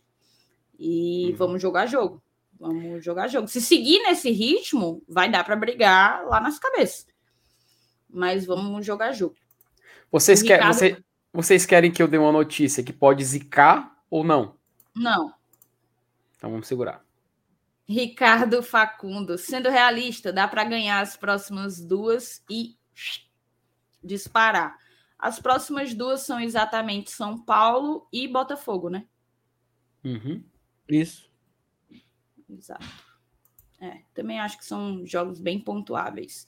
E aí, Lembrando assim, que São tudo, Paulo é lá no Morumbi, né? Nunca é tão fácil, tudo é o contexto, né? O São Paulo, o São Paulo focado no Flamengo agora quarta-feira, Copa do Brasil. E no, e no meio é, o, o, o Fortaleza pega o São Paulo no meio de duas copas. Vai ter Flamengo, Copa do Brasil, e vai ter Atlético Goianiense na Sul-Americana, né? O jogo, o primeiro jogo em Goiânia. Então acaba que o, o São Paulo pode não está muito focado nesse brasileirão, né? Largar o brasileiro, por exemplo. É uma opção. A gente está pegando alguns times que estão indo com times mistos, né? O Inter foi com time misto, o Corinthians foi com time misto, Ceará, possivelmente o São Paulo vai estar tá com um time misto. O Ceará tava, né? Com alguns. Não, eu tô frescando. Tava, não? Mas tinha, tinha Sul-Americana na mesma semana. Né? Ele tava, mas problema dele. Ele tava por, por questão de, de suspensão e lesão. Ah, não é era por, por, por. Não foi por poupar. uma opção, né? É, não foi por opção. Foi por necessidade. Tá. Vamos então, cara, mudar aqui a pauta rapidez, só para a gente falar um pouquinho sobre o novo reforço do Leão que foi apresentado. Na verdade, a apresentação do último reforço do Leão. Bicho, eu não sei vocês, mas eu assisti a coletiva de apresentação do Caio Alexandre e eu achei espetacular, tá? Antes de qualquer coisa, me chamaram a atenção algumas coisas que já vem sendo um padrão para o Fortaleza. O Caio estava aqui, foi apresentado junto ao pai e à mãe dele, os pais dele estavam aqui, lembrando que ele é jovem, né? Tem 23 anos. E os pais vieram, parecia, parece que fazia algum tempo que eles não se viam, já que o Caio estava lá nos Estados Unidos, no Canadá, né? O time dele é do Canadá, é, joga na MLS. E eu perdi a conta de, das vezes que o Caio falou do quanto o Fortaleza ser um, um time que abraça quem chega, que dá todo o suporte, que dá, tipo, o cuidado que tem com a família do cara, com a estrutura que o cara vai ter aqui, com tudo que o cara precisa para se sentir adaptado dentro da cidade. Acho que não é, não por acaso o Romero não quer sair de Fortaleza de jeito nenhum, porque se adaptou muito bem aqui. É, e o Caio voltou a, a, falar sobre isso, né? Voltou a, a, mencionar isso, que parece ser um padrão. O Fortaleza e, trabalha. E vários falam que... isso, né? Vários falam isso o Fortaleza trabalha para que quem chegue valorize o trabalho que aqui é feito, sabe? Valorize o quanto esse clube é, trabalha diuturnamente para tornar o ambiente um ambiente bom, um ambiente produtivo, um ambiente que, que permite a execução do melhor trabalho possível. Como é que vocês avaliam? Vocês assistiram a, a coletiva? Não, eu não, não assisti a coletiva, mas assim bem impressionada no quanto ele falou assim, cara, e assim, pode ser óbvio, todo jogador vai fazer aquele mexão, ele veio para cá, vai passar alguns meses, quer passar mais, tem que ter, claro, mas você percebia que era genuíno, sabe? Você percebia no olho dele que ele estava muito feliz de estar aqui. E eu acho que isso faz toda a diferença, porque um cara que chega com o coração aberto, digamos assim, com o peito aberto, é, a chance dele, dele conseguir render o mais rápido possível é melhor, né? É maior, Mas eu, perdão. Eu vou, eu vou, eu vou falar é, não por conta da entrevista do, do Caio, mas é um processo do Fortaleza, tá? O Fortaleza tem um processo de acolhimento de jogadores e seja ele o Romero, seja ele é, o Fabrício Baiano, que ninguém sabia quem era. O processo é o mesmo. Vão três funcionários do Fortaleza no aeroporto, independente da hora que o cara chegue. Quatro da manhã ou quatro da tarde. Vai ter uma van lá para esperar o cara. Porque o cara vem com a família, vem com muita mala, então é alguma van. Então leva toda a... Se for de dia, a van vai direto pro PC, pro cara conhecer o clube, ser apresentado. Então tem, um, tem uma espécie de, de tour para o jogador. O cara conhece todo o clube, administrativo, cozinha, tudo. O cara conhece o clube inteiro, o campo, treino e tal, não sei o quê. Se o cara, se for à noite, né, leva pro hotel e tal, e no outro dia vai um motorista buscar o cara no hotel. Então tem um, um, um processo de adaptação que o cara fica tendo uma espécie de motorista particular durante uma semana. Que vai buscar o cara no hotel, leva pro PC, pega no PC, leva, leva, pro hotel. Aí você vai querer comprar um carro aqui, ou seu carro tá chegando, por exemplo, né? Ah, o carro tá chegando e tal. Então, até o cara ter o carro dele, vai ter o serviço de motorista que vai buscar o cara. Ah, eu quero alugar um apartamento. O Fortaleza já agiliza tudo isso pro cara, oferece vários corretores. É, por, por, por muitas vezes o negócio já vem, chega mastigado pro jogador. Ou seja, o jogador não, não deve ter preocupações por fora. A preocupação é apenas dentro de campo. Então o cara tem apartamento, o motorista, tudo entregue para ele de uma forma fácil para ele não ter preocupação de escolher apartamento, de escolher o carro. Cara, isso faz uma diferença absurda. Porque os jogadores se sentem aqui muito bem acolhidos, né? Então o cara chega e assim, eu nunca esqueço, nunca esqueço do que aconteceu com o Benevenuto. O Benevenuto chegou aqui no Fortaleza e ele ganhou é, vários brindes, né? Capinha, capinha da Go Case, o bonequinho dele, da Quero Calls, é, uma mochila, não sei o que, a camisa que ele. Tal. Aí quando acabou a, a coletiva, ele foi devolver, né? Os produtos. Não, obrigado e tal. Disse, não, pô, é, é teu. Meu? Vocês, vocês, estão me dando. Ou seja, uma coisa boba, né? Uma, uma case, um, um bonequinho do Quero Calls, uma camisa. Não, mas lá de onde eu tô vindo, a galera não, não, não me dava, não. Era só para tirar a foto e devolvia. Ou seja, é uma besteira. É uma besteira. Mas todo jogador, quando chega, já recebe a sua Go Case, já recebe o seu bonequinho personalizado. Se tiver filho, as camisas dos filhos já são personalizadas com o nome dos filhos, no tamanho de cada filho. Se a, se a esposa tem um celular, já tem a case para a esposa. Então, assim, o clube faz de tudo para acolher não só o atleta, como toda a, a, a família.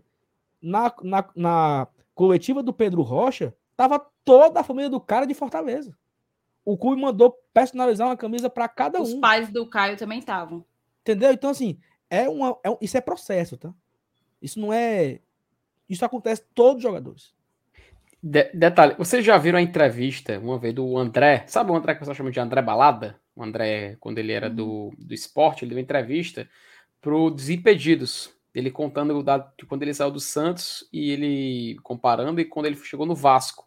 Que no Vasco ele chegou, o cara falou assim: Ah, bem-vindo, tal, você foi apresentado tudo mais. É o seguinte, a gente vai começar o treinamento, então tu separei o dinheiro aí que eu, que eu te entrego as meias, o meião e tudo mais. Ele, peraí, peraí, como assim?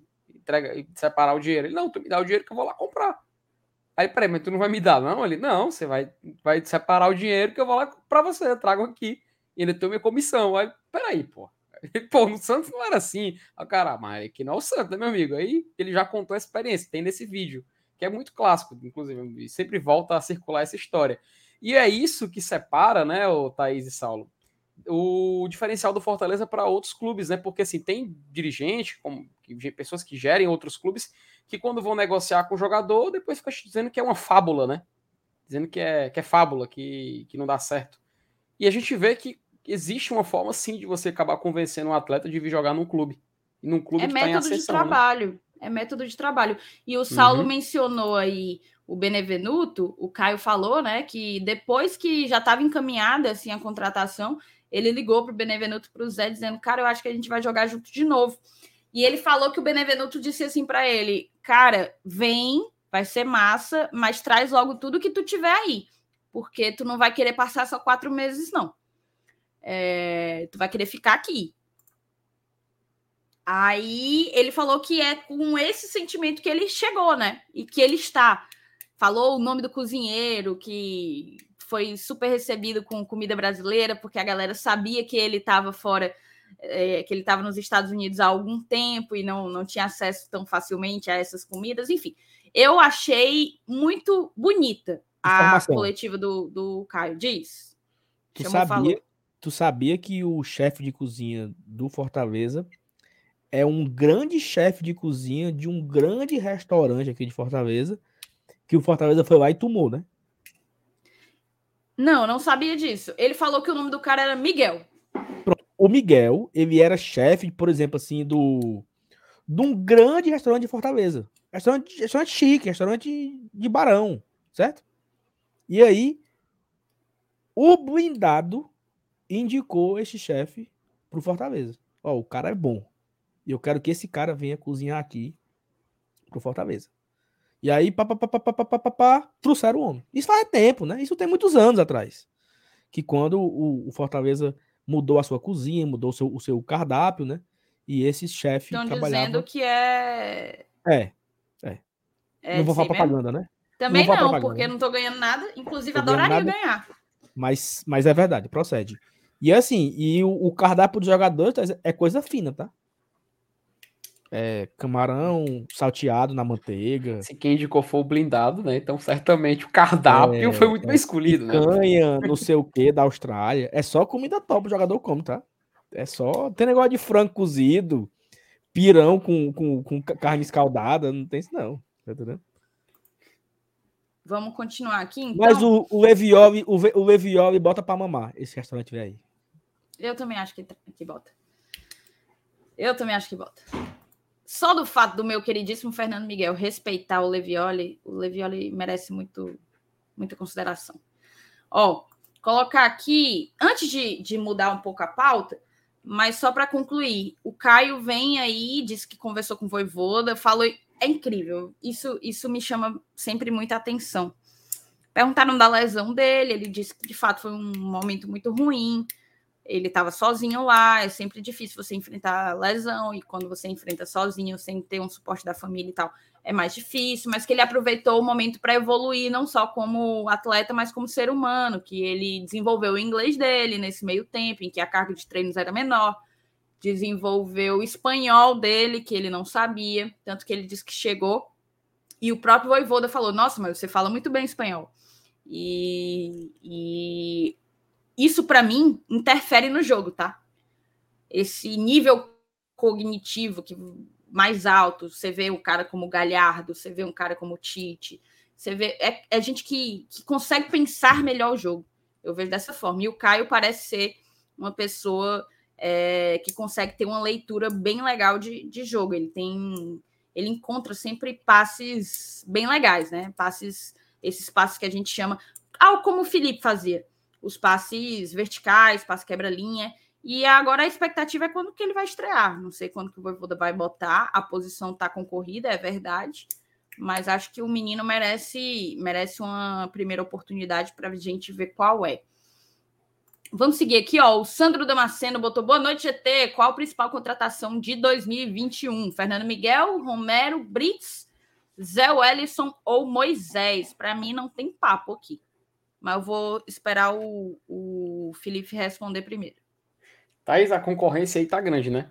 A gente vê que a concorrência tá grande. Se, se, eu vou ser bem sincero, se fosse para colocar um top 3, é claro, é para definir um, né? Mas FM Brits e Moisés para mim tá lá.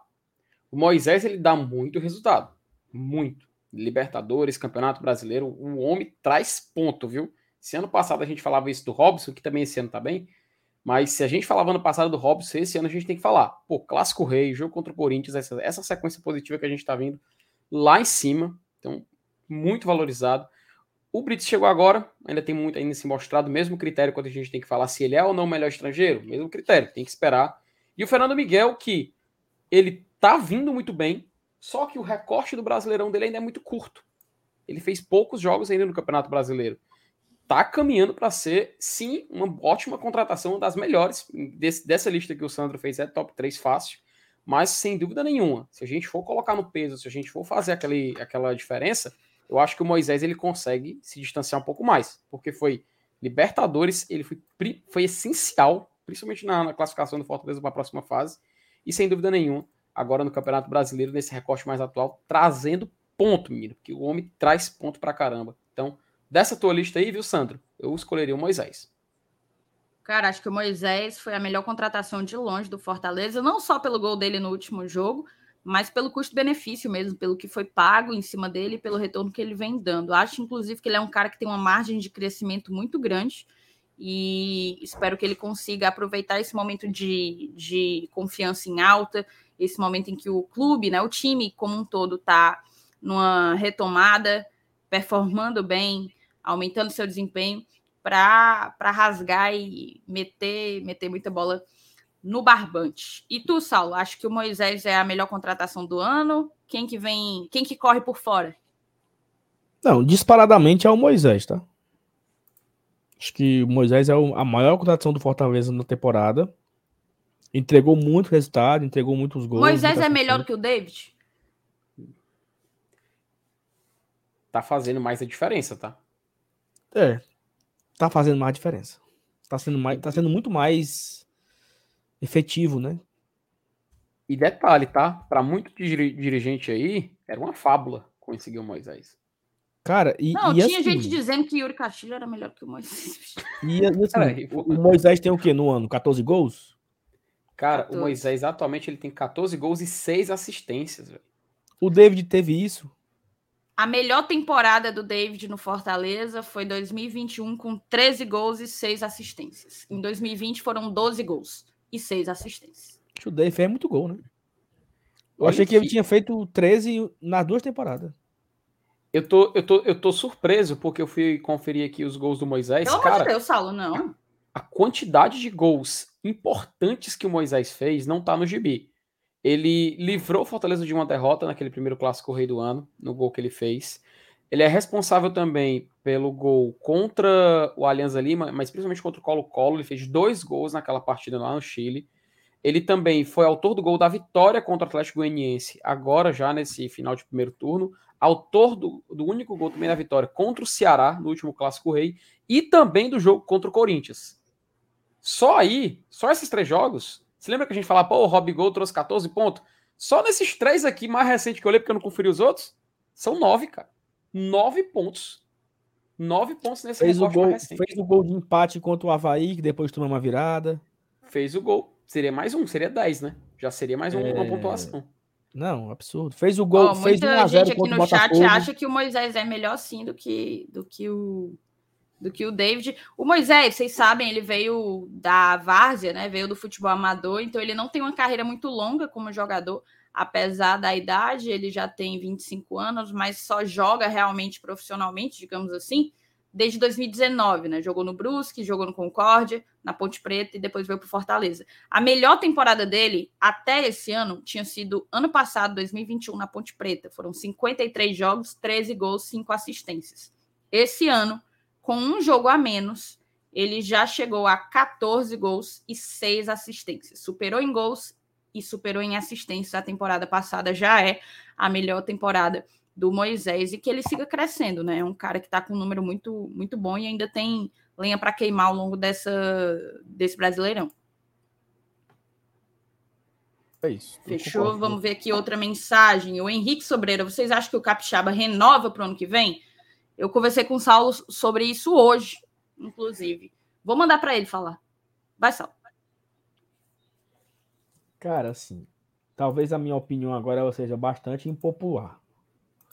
Mas não, não pelo queria... contrário, eu acho que a minha é impopular. A tua vai ser popular. Eu não, eu não gostaria de renovar com o Capixaba. Assim, é um cara muito importante, é, tem raça, tem vontade, mas eu acho que dá pra gente ir atrás de um não, mas dois laterais melhores para o ano que vem. Então eu não renovaria, não. Primeiro pelo custo-benefício. pelo custo, né? É um cara que ganha muito, tá? É um salário muito alto. Muito alto o salário do Capixaba.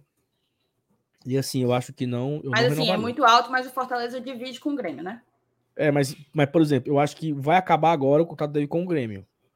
Então, é, a soma de Fortaleza e Grêmio, claro que ele não deve ganhar o que, que ganha hoje, mas assim, sei lá, seria muito alto, entendeu? Pro Fortaleza se ele, se ele renovasse. Eu, eu, eu, eu preferia ir buscar outro lateral. Eu não renovaria com ele, não. Eu acho que é muito dinheiro, seria muito dinheiro para um jogador médio. É, como eu disse, a tua opinião é bem popular. A maioria aqui do chat não não não gostaria da renovação dele. Eu, a depender, claro, como você falou, parece que ele tem contrato até março com o Grêmio, né? É, é por então, aí. É, é, então, sei, mas... seis meses antes, portanto, setembro, ele já poderia assinar um pré-contrato. De fato, se for, se, se for de fato, se for a, a, o salário que você me falou, que eu acredito que seja, é bem alto. Mas havendo aí um, um, uma remodelação, se ele aceitasse baixar aí 50% da, do salário dele, eu, eu renovaria sim com ele, não para ser titular, mas acho que ele seria um reserva bom, um reserva que daria conta do recado quando eventualmente precisasse entrar. Acho que ele tem muitos problemas, de tomada de decisão, às vezes é afoito demais e erra passes bobos, mas é um cara que tem um gás absurdo, né? Que não para de, de, de correr um segundo e que consegue chegar bastante ao ataque, né? Ajuda dar aquele. permite um jogo apoiado pelo lado esquerdo. E assim, tá? Uma observação. A posição de lateral, como um todo, é muito problemática aqui no Brasil. É muito Concordo. difícil Isso é você é colocar assim, um, uma lista de cinco bons laterais direito e cinco bons laterais esquerdo. É, é bem difícil mesmo. Então, justamente por ser uma, opinião, uma posição complicada, a depender da renegociação salarial, eu renovaria com o Capixaba, sim. Buscando, claro, um titular para o ano que vem. Isso é, é um ponto que você traz, que é a dificuldade de você achar é, um outro lateral esquerdo. O Fortaleza jogou duas, três, na verdade, né? Jogou três, duas, né? Jogou duas Série A's com Carlinhos e Bruno Melo. É, no terceiro ano, que foi uma forma diferente, né? Era jogando com o Ala e eu, o, o, o Crispim era o titular de, de, dessa equipe. No, na quarta temporada, o Fortaleza volta para um 4-4-2 e só tem o, o Capixaba hoje de lateral esquerdo, eu concordo, tá? Não tem lateral no mercado, é difícil. Os bons são caríssimos, os médios são poucos, que também custam muito. Mas assim, é, eu não tenho. É, eu, eu, eu, posso não, não ser muito fã dele, entendeu? Mas assim, eu concordo com a turma que. Eu, eu concordo, é um jogador interessante, é um cara esforçado, é um cara que pode ajudar bem o Fortaleza. Só que eu gostaria de ver dois caras novos. Só isso, assim. Entendeu? Quem, Wagner Sal? lateral Quem? direito, Rabicó. Sei lá, macho. Sei não. Agora sim, ele, ele, ele reduz bem o salário dele. Não, Porque... ó, e, e, assim, tá? Eu tô vendo aqui a galera falando. Porra, claro que o Arana joga mais bola do que o Capixaba. Mas se a gente tá falando que o Capixaba é caro, meu amigo. O Capixaba é caro. O Arana jamais viria pro Fortaleza nesse momento. O Arana vai para fora não Fortaleza. Então você tem que ver quais as boas opções para a lateral esquerda que caberiam dentro do nosso orçamento, que estão dentro da nossa realidade, Isso. que é uma realidade distinta. Ó, e você falou uma coisa que já me incomoda. Por exemplo, eu não vejo problema em um capixaba ser um reserva. E aí você começa errado essa conversa aí. Por quê? Porque se eu já renovo com reserva para depois ir buscar o titular, esse titular não vem e o reserva vira titular, entendeu? Não, veja bem. Mas o Capixaba, ele é o titular hoje. Ele seria, ah. reno... seria uma renovação não com um lateral reserva, seria a renovação com um lateral titular. Agora, se o Fortaleza encontra no mercado um jogador mais qualificado que o Capixaba, é natural que ele, assim como o Capixaba botou no banco o Crispim, coloque o próprio Capixaba no banco. Então, assim, não é você contratar o lateral, o, o reserva, não é isso. A gente vai estar tá renovando com o titular. Eu Só sei, que vai mas... qualificar a posição, trazendo provavelmente um melhor do que ele. Pronto. Ó, o, o, o, Júlio César falou aqui agora, exatamente. O Fortaleza renovou com o Roger Carvalho 19 para 20. Não, ele vai ser o reserva. E ele terminou o ano, titu, era titular até se, se, e, se... Era, e era um dos melhores do elenco. Era titular com, com por mérito. Melhorou muito Carvalho? no segundo ano. O Roger melhorou muito. Ele chegou aqui era horrível. Mas ele se quebrou e tal, aí voltou. Quando ele se quebrou, ele estava ótimo. Pronto, perfeito. Aí renovou com o Roger. Não, vai ser reserva. Pô, eu acho, eu, eu acho isso errado. Não, ele vai. Eu vou renovar com ele porque eu tenho consciência que ele vai ser o nosso titular. É que nem renovar com o Boeck para ser acho, terceiro reserva. Eu não acho. Ou você eu tem... não acho isso porque só jogam 11, Saulo. Você tem que compor elenco. É óbvio que você tem que ter o cara que vai ser reserva, porque não tem bola, ou pelo menos não deveria ter bola, para ser titular, porque você precisa buscar um titular mais qualificado.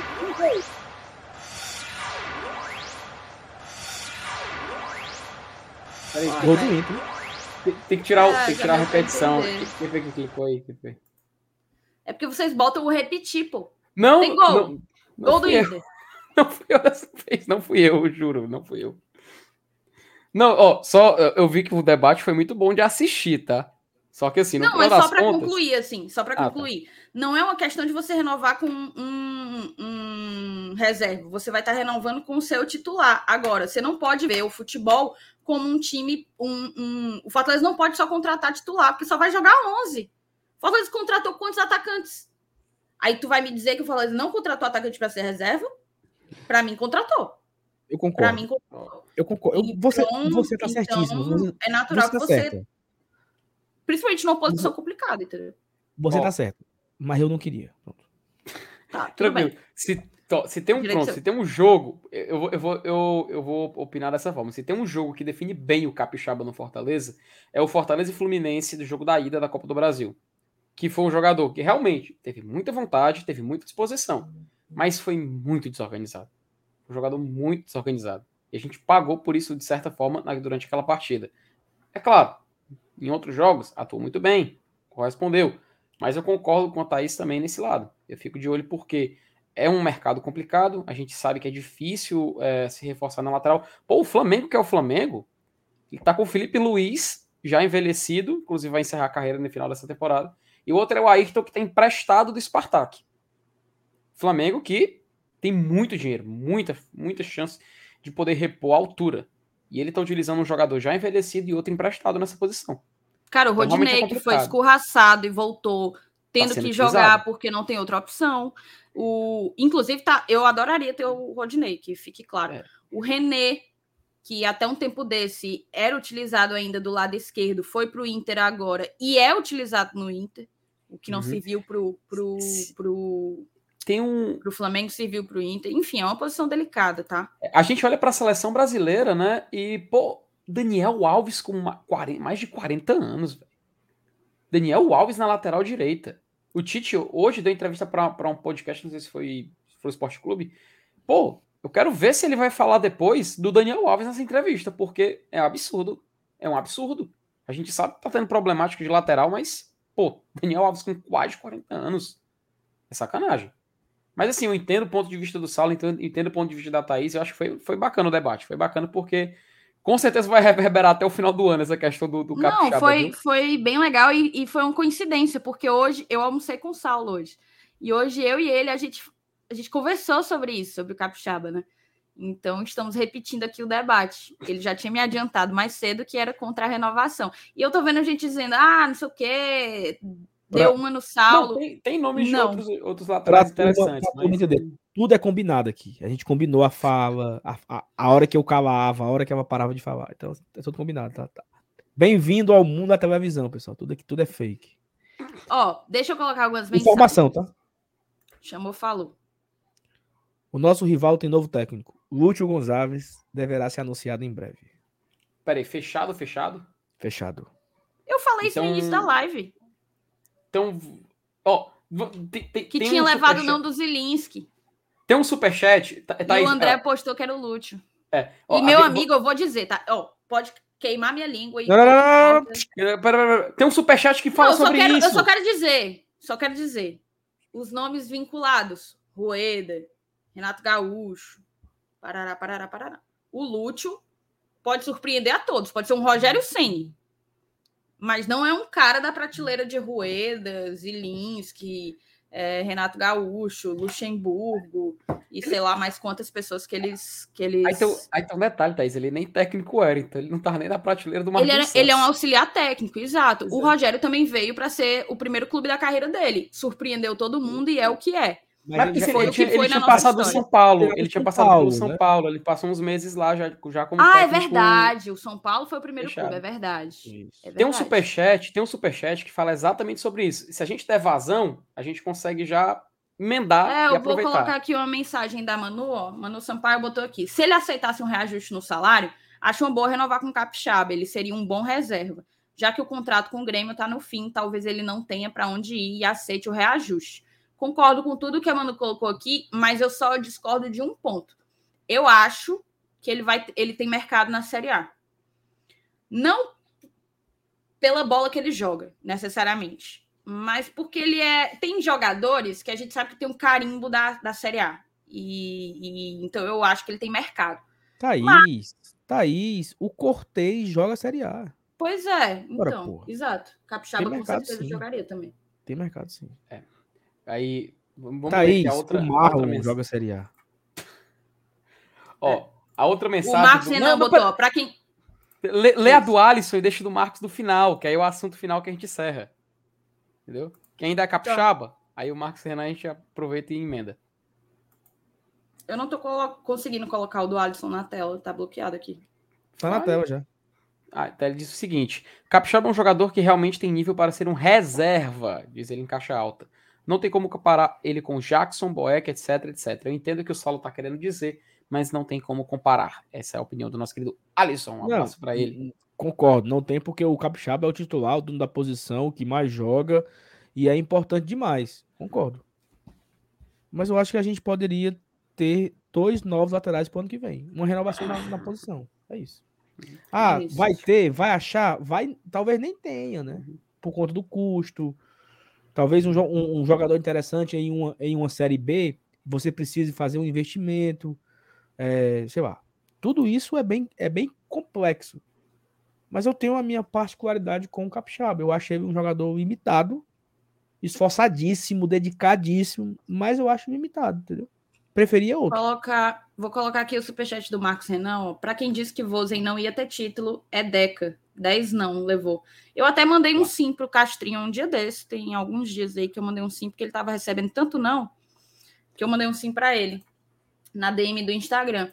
Cara, só o Saulo não, não me deixou falar sobre, mas eu acho que o, que o que eu ia opinar em cima da nova contratação aí do Ceará é uma mera opinião, assim, não zica, não. Eles estavam procurando, não vou dizer nem perfil, porque não, eles não estavam procurando um perfil de jogo. Eles estavam procurando um técnico com costa larga. Basicamente era isso que eles estavam procurando, né? Um técnico é, com costa larga.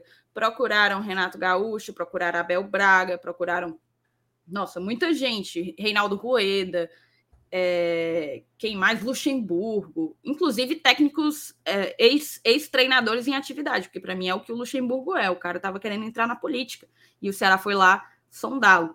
Então, assim, para quem. O Zilinski foi a última opção. O Zilinski, que para mim vem fazendo um trabalho legal, porque eu acho que o Estudiantes é um time muito competitivo. Apesar de não gostar do estilo de jogo, um estilo mais né, reativo, que é inclusive o que o Fortaleza está fazendo nas últimas partidas. Apesar disso, eu acho que o, o Estudiantes é um time muito competitivo. Então, assim, acho que não vai atender a, a expectativa da galera. E ele pode queimar a língua de todos e se mostrar um baita de um treinador, como o Rogério, por exemplo. Mas é o que a galera falou: Rogério Senna é Rogério Senna, é um cara 27 anos treinador, com como sendo um dos melhores goleiros do país. Que o Saulo me lembrou, pra, eu, eu acabei me, me confundindo e falei que nós tínhamos sido o primeiro time dele. Não fomos, né? Ele começou a carreira já numa Série A no próprio São Paulo, o clube em que ele é ídolo. Depois veio para cá, ele não tinha título, mas Voivoda também não tinha. Agora, o Lúcio é um auxiliar, né? E pelo que disseram aí, ele era auxiliar na época do Valentim lá. Ou seja, ele foi auxiliar técnico do Alberto Valentim, bicho. Então, é um pouco incoerente, assim. Mas eu acho que é, é sinal de uma coisa muito clara. Fica muito claro que o Ceará tentou todo mundo e ninguém quis. Sobrou um cara que não tem carreira como treinador. E para quem estava buscando um perfil de costa larga, não sei se a costa do Lute é larga assim, não. Eu apostaria que não. O... Eu achei engraçado é engraçado essa piada aqui que, que eu vi aqui no Twitter, porque o perfil do André Almeida noticiou, né, que o Ceará, tá, o critério era justamente alguém com a mentalidade vencedora. Aí o Mota ah, lá do Tricocast, aí o Mota lá do Tricocast falou que o Marcos Senna botou aí no, no, no, no, chat. Critério foi o que disse sim. É, tipo, eu não entendo qual é a dessa mentalidade vencedora. É por, por, conta dos títulos que ele tem como, como jogador, treinador? É. Isso, Ou como é. jogador? Por, é, e, e, porque quando ele era jogador também ele era um, uma espécie de liderança no, no, grupo e tudo mais. Sendo que, assim, sendo uma opinião bem sincera, tá? Eu acho uma aposta. Eu não vou dar uma de João de Andrade Neto, óbvio, aqui. Mas eu acho uma aposta, assim, perigosa, sabe? Porque pode acontecer o, o resultado perfeito, né? Que, que eles esperam tudo mais, mas pode ser, tipo assim, o trem descarrilhar de vez. Porque é, mas é aquela existem... coisa, né? Só mostra, meu amigo, só mostra que tem que respeitar o Fortaleza e o trabalho que a nossa diretoria claro. faz, sabe? Quando eu não falo procurar... nem pelo Lúcio, não. Eu não falo nem pelo Lúcio, uhum. porque aqui a gente está falando no escuro sobre um cara que pode até se demonstrar um bom treinador. Mas eu falo porque aparentemente eles estão vivendo uma crise e ninguém vê o presidente deles botar a cara no sol para matar no peito, né? Para se responsabilizar pelos problemas e... dele. E isso a gente teve aqui, tá? Isso a gente 2020. teve aqui. Foi em 2020. Não só em 2020. Não, não sim, pegando um recorte recente, a gente perdeu o Rogério, a gente ficou perdido. A gente trouxe chamusca. Aí no desespero também trouxe Henderson para segurar não, mas salvar, eu tô né? falando né? da questão do Robson diante de muitos ah, sim, contextos adversos não não se expor, não hum, responder à sua própria sim. torcida. A torcida passou aí quase 10 dias sem treinador, no escuro, sem saber de nada, sem saber o que estava acontecendo. E o Fortaleza, nos seus piores momentos, o treinador, o treinador, o presidente apareceu para dar pronunciamento, né? Então tem que tem que diferenciar bem, não dá para colocar na mesma na mesma prateleira não, tá? São gestões que podem parecer parecidas em termos de responsabilidade financeira, responsabilidade fiscal, mas na prática, no modus operandi, são muito, muito diferentes. Saulo, alguma, alguma coisa, coisa? para falar? Não, acho que, assim, que se lasque, né? Todos eles, né? Torcerei pela desgraça. Mas, assim, faz parte a gente comentar sobre isso, porque faz parte do nosso contexto aqui, né? É, o nosso, é um concorrente nosso na briga contra o rebaixamento. Tem a rivalidade, tem a brincadeira, né? É, é um, é um, é um Joga é um, nosso campeonato. Mas, assim, tirando, tirando a, a, brincadeira da rivalidade, é um concorrente nosso. É um cara que. É um, é um time que passou oito dias sem técnico, nove dias sem técnico, sei lá. E. Trouxe um cara que é uma aposta, né? Então, assim, torcerei para não dar certo, obviamente, né? E aí vamos, vamos aguardar os próximos passos. Não tem mais clássico esse ano, né? Então não teremos aí um confronto entre o Útil e Voivoda para tirar a prova. Mas má sorte para Lúcio Gonzalez, né? Thaís, é isso, viu? Du 2 horas e 14 de live. Vamos embora. Que tem muita coisa Nem pra jantar, gente... eu jantei. Também ia jantar e a live ia começar. Tive que largar todo mundo lá embaixo e, e vir trabalhar. É isso. Então, agradecer a todo mundo que participou aqui com a gente hoje, que comentou, que deixou o like. Mais de 1.200 likes, quase 1.200 likes, na verdade, 1.174 likes. Sinal é, de que a gente bateu as quatro metas que a gente colocou, viu? Isso, Extrapolou, muitos, na verdade. Muitos Excelente. inscritos, né? Estamos chegando aqui pertinho de 31 mil. Faltam 170 inscritos para a gente bater 31 mil. Quem sabe daqui, daqui o dia 31 de agosto não é possível que a gente não, não bata, né? Mas é isso. Agradecer a todo mundo. Amanhã de manhã tem vídeo aqui no canal. Amanhã de noite tem live. E a gente se reencontra aí nos caminhos da vida, né? Thaís Lemos, um beijo. FT, um beijo. E eu só volto agora quinta. Hum, Quinta-feira eu volto. Volto quarta, porque essa semana eu vou trabalhar, viu? Vai, né? Lamentavelmente. Essa semana eu vou trabalhar menos, tá? Eu fui, fui poupado, né? Merecidamente. Obrigado. Beijos pra vocês. Tchau, galera. Tamo junto.